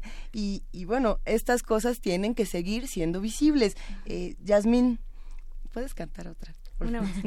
por lo tanto, Yasmín, ¿puedes volver a cantar? no, no, no, es que quería hablar también de la banda de, becarios del PUIC, eh, que estuvieron eh, al día de ayer tocando en las islas y que tenían un género completamente distinto y me quedé pensando en todas las variantes que se pudieron encontrar. Eh, pues, por favor, échate una y cuéntanos también pues, de todo esto que viste, ¿qué, qué, te llevas? Sí pues me voy muy contenta. Estábamos platicando que hubo una muy buena aceptación, había una vibra muy bonita. Yo creo que cuando podemos quitar el velo de lo que nos han dicho que son los pueblos indígenas y nos acercamos y vemos lo que realmente es, es cuando podemos tener la libertad de recibir eh, lo que diferentes grupos culturales nos pueden dar y también nos sentimos nosotros con la libertad de poder compartir también lo que somos. Se quitan como estas especies de Em, como amarres que tenemos, ¿no? A veces yo no sé si puedo compartir con otra persona lo que soy, porque no, sé en qué sintonía está. Y en, en, en estos eventos que hemos visto, bueno, ayer empezamos, todas las personas que estaban escuchándonos estaban receptivos, estaban receptivas. Y esto permitía que podamos sentirnos con la libertad de hablar, de decir, y también con la libertad de aceptar lo que ellos nos daban. Bueno, esta canción se llama Ukinil Kushtal y la escribió Armando Canché. Me gusta mucho y dice que si hoy te despiertas, eh, mira hacia arriba, eh, porque este es el tiempo de vivir, no es el tiempo de llorar, este es el tiempo de despertar, no es el tiempo de morir. Esto es lo que dice esta canción y es el tiempo pues de despertar y mirarnos unos a otros. Waga ahal behlai malu sawol li isawich tuchumukin. Tumene mawokle wasamale kushanechwa weyo kolkawa. Ukini lahal maukini loklik. Ukini lakustal ma tialkimil mil. Hukkiini l'ahale, maukiini l'oklik, hukkiini l'akkustal, maati alkimil. Waga ahale pehlai, malu sawol, li isawich, tutsumukin. Tumene mawohle, wasamale, kushanechwa, wayok olkawa. Ukkiini la haale, maukkiini lokliik. Ukkiini la kuustal, ma tialgi mil. Ukkiini la haale, maukkiini lokliik. Ukkiini la kuustal, ma tialgi mil. Ma tialgi mil, ma tialgi mil. Mm, wow. Jest to w sumie maravillosa manera de cerrar con esta entrevista el día de hoy, no sin antes preguntarle a Adriana Hernández Ocampo, subdirectora de Culturas Indígenas de la Dirección General de Culturas Populares. Eh, ahora sí que, ¿en dónde nos vemos al rato? ¿De a cuánto? ¿De a cómo? ¿Qué va a pasar con todo esto? ¿Va a haber disco? ¿Va a haber video? ¿Qué va a pasar? Cuéntanoslo todo, por favor. Pues mira, hoy cerramos justamente el encuentro que inauguramos el día 21, el martes, con talleres, charlas, en fin, este que es parte de todo lo que implica este proyecto y pues es la parte festiva, ¿no? Ayer tuvimos un primer concierto eh, donde nos hiciste el favor de acompañarnos, muchas gracias, sí, y eh, hoy nos acompaña Mardonio Carballo en la en la uh. conducción Y bueno, pues vamos a tener eh, la, la, segunda parte, digamos, ¿no? Son grupos nuevos, vendrían los ocho grupos restantes y se va a hacer la premiación de los tres primeros este, lugares. Los esperamos en las islas a las dos de la tarde.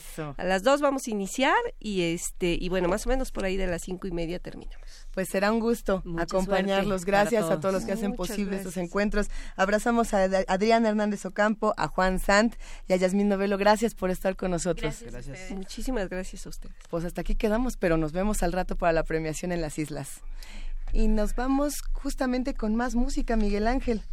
A ver, ¿con cuál nos vamos? ¿Con qué sencillo nos vamos a ir? En un momentito les vamos a contar. Es un, un sencillo de Yasmín Novelo. Hay nada más. Vamos a escuchar. Ese mero. Con Bad Boy. Ajá. Ese mero. Preséntanoslo tú. Con Bad Boy y Guido Arcela Díaz. Eh, sí, el productor es Guido Arcela Díaz. Eh, eh, Bad Boy y yo eh, cantamos en esta canción. Shimbalka quiere decir pueblo que camina y quiere decir que somos un pueblo en movimiento, que estamos siempre moviéndonos y construyendo nuevas situaciones, cosas. gracias. Muchísimas gracias.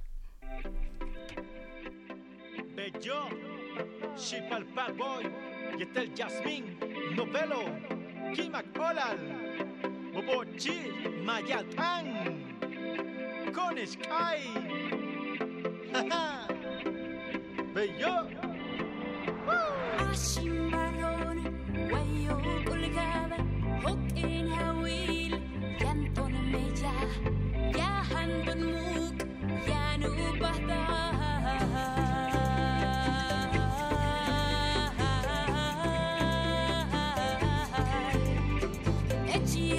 again.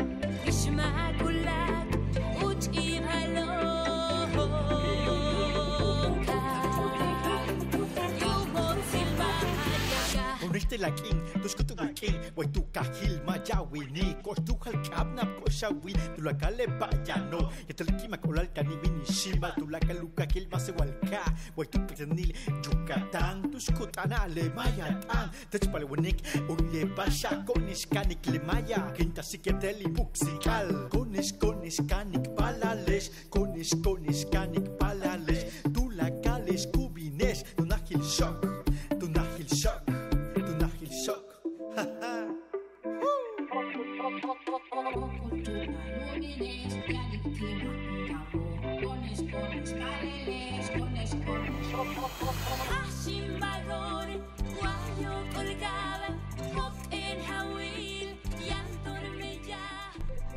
Vamos a escuchar a, Freddie Mercury. Hay que, hay que es un aniversario como este aleatorio y su aniversario luctuoso es el día de hoy. Hace 26 años se nos ha ido el, el amo de justamente del pop, eh, Freddie Mercury, en, en, su momento, por supuesto, un gran activista de la cultura LGBTTI y, y no solamente es una, una persona, un compositor que nos enseñó que sí se puede soñar. y que todo lo que uno sueña sí se puede realizar. Grande, Freddie Mercury. Y Juana Inés de esa pidió una canción sí, Juana Inés, el show pues pensando que todos estamos enfermos y que de todas maneras ya nos vamos a trabajar a Guadalajara. El show debe continuar. Para Diogenito y para todos. Esto fue primer movimiento. El mundo desde la universidad. El show debe continuar.